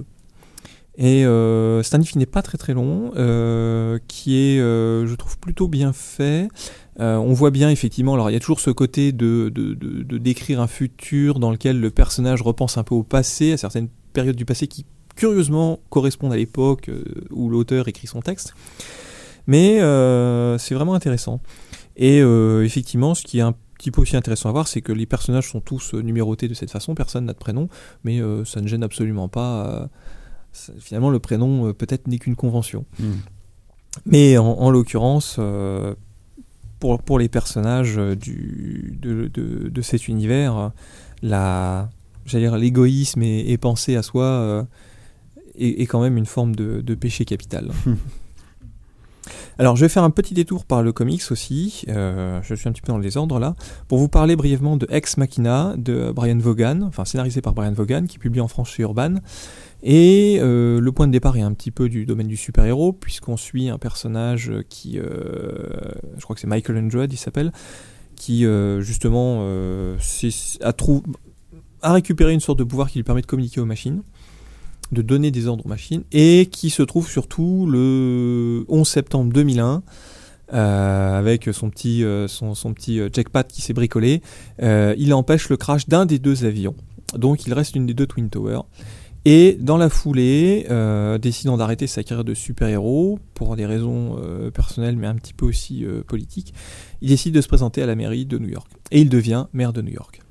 Et donc on va voir comment il va mener, euh, tout en étant indépendant, n'étant ni démocrate ni républicain, comment il essaye justement confronter un petit peu là aussi à la réalité du terrain, de découvrir que... euh, il y a, il y a pas mal de choses à gérer, que la moindre, euh, en plus on est aux États-Unis, donc euh, il y a entre autres un moment une histoire avec un, un artiste qui fait une petite exposition un peu provocante et tout de suite ça devient une véritable affaire d'État. Alors que finalement le, le maire lui-même en a un peu rien à foutre de tout ça, mais comme tout le monde ne parle plus que de ça, il est obligé de s'en occuper. Voilà, donc euh, c'est une, c'est une série. Ça fait euh, écho. Ça fait écho, ça Voilà. fait écho. C'est une série qui est vraiment, euh, vraiment intéressante à lire. Et euh, Brian Vaughan est un, je vraiment un bon scénariste. Et il joue, euh, il joue plutôt bien de, de son affaire avec, avec cette série-là. Mm. Alors, la politique aussi. Alors, c'est un- une chose qu'on connaît assez peu chez nous, chez nous en France. Mais dans le, dans le domaine des, du côté outre-Atlantique, euh, la science-fiction, et c'est peut-être un peu le seul pays dans lequel la science-fiction a elle-même créé un mouvement politique. Ah. Qui est le mouvement libertarien, Bah oui. qui est euh, assez peu connu chez nous, euh, qui est qui d'ailleurs serait un peu difficile à classer parce que c'est une, une forme de d'idéologie politique dans laquelle on va dire que quelque part l'État est un petit peu à éliminer. Euh, très très libéral au, plan- au, au sens français du terme et pas américain sur le plan économique. hein. C'est un petit peu chacun fait, fait ce qu'il veut comme il veut, mais aussi euh, très libéral euh, sur les questions euh, sociales, sur les questions de mœurs. Euh, donc, euh, où effectivement, euh, la question de, de votre couleur de peau, de votre orientation sexuelle et compagnie n'intéresse absolument que vous et personne d'autre. Et c'est une idéologie euh, qui s'est en bonne partie construite effectivement par le- les travaux de certains, les écrits de certains auteurs de SF, notamment euh, un grand auteur de, un grand classique de la SF, Robert Heinlein, Bah oui, online. qui est un petit En peu terre euh, étrangère. Euh, Starship Trooper, Révolte sur la Lune. euh, Starship Trooper, c'était pas trop libertarien. non, c'est mais- pas très libertarien, mais c'est intéressant aussi dans son le, livre dans le plus libertarien, enfin c'est sur la fin de sa vie surtout, parce que moi j'ai- je suis grand fan d'Anline, mais euh, son livre euh, pivot dans sa pensée libertarienne, c'est à mon avis c'est En terre étrangère, qui est un superbe roman écrit à deux époques différentes, c'est ça qui est très intéressant, où la première partie euh, est très différente de la deuxième. Enfin on sent qu'il y a eu euh, 20 ans ou 15 ans qui sont passés entre les, je sais plus, il faudrait que je retrouve, je, je, je- vais pas chercher maintenant, mais il y a eu une longue époque entre le début et la fin du roman. Et sa prise Alors- de conscience des libertariennes est Mm. vraiment euh, flagrante, quoi. C'est un auteur. Alors moi, je le, donc je vous avais déjà parlé euh, par le passé de Révolte sur la Lune. Là, je pas sur l'idée libertarienne lui-même, mais sur la thématique de la politique. On a deux autres exemples intéressants qui sont Starship Trooper. Oui, où on est dans une société euh, très militariste et euh, À avec l'idée, non, à peine, avec l'idée que en fait, pour être citoyen, il faut servir dans l'armée. c'est ça. Mais Et sinon, tuer des arachnides. Et, et éventuellement tuer des, des arachides. Je suis pas sûr que ça ait la forme d'arachnides. D'ailleurs, le roman, j'ai un doute. Euh, Non, je me Ouais. souviens plus, non. Alors l'autre roman très intéressant sur ce plan-là aussi, c'est Double Étoile. Ouais. Où là au contraire, on va suivre un acteur à qui on file comme boulot de remplacer l'homme politique clé du pays qui vient d'avoir un accident. Il faut le remplacer pendant quelques jours, le temps qu'il se ça a remette été sur pied. euh, utilisé dans le film Dave aussi, mais je Voilà. suis pas Et- sûr que Heinlein soit à la base de et- cette idée-là. En tout cas, il l'a utilisé dans la SF. très Et bien. bon, euh, ben évidemment, euh, ce qui devait durer que quelques jours va commencer à durer quelques semaines et euh, l'acteur euh, va commencer à être un petit peu piégé dans ce rôle. Et d'ailleurs se retrouver aussi un petit peu euh, piégé, aussi avoir ce petit problème de quand on joue un rôle un peu trop longtemps, est-ce qu'on est encore soi-même ou est-ce qu'on n'est pas devenu le rôle qu'on incarne? Hmm. Enfin, euh, pour développer un petit peu sur Heinlein aussi, ce qui est intéressant à voir, euh, c'est d'aller faire un petit tour du côté euh, d'un livre qui a été édité chez, je n'ai plus le nom de l'éditeur, mais ça me reviendra, euh, il s'appelle Solutions non satisfaisantes, qui est une de ses nouvelles écrite en 1940 ou 1941, dans laquelle il prophétise, euh, il n'est pas le seul à le faire à l'époque, euh, l'usage d'armes nucléaires. Parce qu'on est là, l'Europe est déjà en guerre et les États-Unis vont pas tarder à le devenir. Mais surtout, euh, il prophétise l'équilibre de la terreur qui va se construire après guerre. Et euh, puisque il voit très bien que l'Ouest se dotant d'une arme nucléaire, l'Est va s'en doter aussi, et on va arriver dans une situation dans laquelle on sera bloqué, et une situation, un problème auquel il n'y a pas de solution satisfaisante. Ce texte anticipe ça très très bien et euh, l'ouvrage euh, est construit avec un essai aussi qui parle un petit peu de, la vie euh, politique d'Heinlein dans, ce- dans cette période-là, où il a eu d'abord un engagement socialiste et où il a milité pendant la guerre. et il semblerait que c'est une, chose qui soit pas si, dont ils ne sont pas si loin passés d'être arrivés, c'est d'obtenir un contrôle supranational des armes nucléaires, de confier à la fin de la guerre les clés du feu nucléaire aux Nations Unies. Hmm. La chose finalement n'a pas été concrétisée, mais euh, c'est une, c'est une, une, une belle entreprise euh, qui était euh, vraiment intéressante et qui était principalement euh, dirigée finalement par un auteur de SF et par euh, des, euh, des scientifiques qui avaient travaillé sur la, la conception de l'arme nucléaire. Alors enfin, on va revenir sur un, un domaine un petit peu plus rigolo. Je vais vous retoucher un petit mot quand même de Terry Pratchett, Bah oui. l'auteur du Disque Monde. Euh, les, les connaisseurs un petit peu du Disque Monde savent que la grande cité du Disque Monde, c'est Ankh-Morpork. Et alors Ankh-Morpork, euh, c'est une c'est une ville qui a un qui est un vrai modèle de démocratie, Euh, car à la tête de Ankh-Morpork siège le patricien, et la démocratie, c'est un homme, une voix. Le patricien et l'homme, le patricien et l'homme, il a la voix. Il n'y a pas de femme, Il n'y a pas de patricienne, je vois. je sors. Voilà. Et ben écoutez, c'était. euh, Eh ben merci Herbie. merci. Euh, je vais je vais faire un petit tout. ajout euh, personnel. Ouais, vas-y. un livre de notre ami Docteur Non, alias Ah. Laurent Genefort, qui est un ami de toujours. Et euh, Laurent a fait un livre très intéressant parce que il parle. euh, c'est un livre qui date de 2012 et pourtant le sujet est on ne peut plus actuel puisqu'il parle des migrants. Et dans un bouquin qui s'appelle Point chaud. Euh, qui est sorti au Bélial et donc en fait l'idée du bouquin c'est euh, des, des, des, des portes euh, s'ou- s'ouvrent sur Terre un peu partout et les extraterrestres débarquent. Et en fait la Terre sert de point de migration d'une porte vers une autre euh, et des, milliers de races extraterrestres différentes font leur transhumance à travers la planète. Et en fait, évidemment, ça cause énormément de problèmes, euh, comme on peut l'imaginer, et de, de tout type. Et en fait, le, ce qui est très intéressant, c'est que le, le bouquin est vu, euh, c'est le point de vue de plusieurs intervenants, un militaire justement, un, euh, un, un extraterrestre, euh, enfin, il y a, y a, y a je plein de suis points pas de vue. sûr qu'il y ait de point de vue extraterrestre d'ailleurs. en fait. Je crois qu'on a non, il y a un humain qui, qui, passe. il y a un humain voilà. qui lui va aller voir de l'autre côté. Ouais, Mais ça. effectivement, le, le, le, l'extraterrestre, l'irruption de ces extraterrestres est un petit peu le, le, le prétexte à démarrer le récit. Et on, on les voit passer un peu partout. Tous ces personnages, on voit leur interaction, à, leur point de vue, euh, leur, leur, leur expérience avec ces extraterrestres. Mais au final, le cœur du récit, c'est l'humain. C'est un portrait, un portrait de l'humanité par le biais du contact extraterrestre. la réaction sociale et politique euh, d'un seul coup du, du- du- d'un débarquement massif de migrants et là qui viennent pas euh, de régions voisines mais qui viennent de l'autre bout de la galaxie donc c'est vraiment très intéressant c'est très bien fait c'est un bouquin assez court Oui. qui se lit euh, qui est un peu à part hein, dans la dans la bio de, de Laurent et qui est, euh, qui se lit euh, très facilement Ouais, moi, je l'ai lu le, le temps d'un voyage en train. Ouais, euh, c'est, très rapide tu l'as lu toi aussi Laurent Oui, j'ai lu, oui. Ouais, c'est un super bouquin et on va terminer par un film parce que Ah. quand même Oui. euh, Il y a un film, quand on parle de politique, qu'il faut absolument avoir vu, c'est le film Idiocratie. Qui Il y en- il y a un autre aussi. Hein. Il y en a d'autres, il y en a plein d'autres. il y en a un euh, le- sur les lobbyistes. Oui, lequel tu voulais qui est euh, Aide-moi Herbie, où euh, en fait c'est euh, trois lobbyistes qui, euh, qui ont l'habitude de se voir. Il y a celui qui représente les vendeurs de, de malbouffe, ceux qui, le- ceux qui représentent les vendeurs d'armes, et lui, pas dé- Thank You for Smoking? Voilà, merci, et celui qui vend, qui défend l'industrie du tabac, Et qui, et avec sa phrase magique qui est on a tous un prêt à rembourser. évidemment. Ouais. Non, là, là euh, je vous parle du film euh, Idiocratie, qui est un film de science-fiction, parce qu'on est dans la science-fiction, et euh, qui imagine qu'un gars euh, qui est pas très très fut-fut, il est pas très malin. C'est un être moyen, il est moyen en tout. Voilà, il se fait, euh, il accepte de participer à une expérience de cryogénie où il va être euh, mis en stase pendant quelques temps. Et en fait, ça tourne mal et euh, c'est pas quelques temps, c'est 400 ans, je crois. Enfin, il est Tout le monde plusieurs- est devenu débile. Et voilà. Et en fait, euh, on nous montre euh, au début, par, on nous prouve par A plus B qu'en fait, le, les humains les plus idiots se démultiplient et qu'en fait, on n'a aucune chance que les choses évoluent dans le bon sens, mais que ça va aller vers une- un abêtissement de la race humaine. Alors, c'est pas très positif.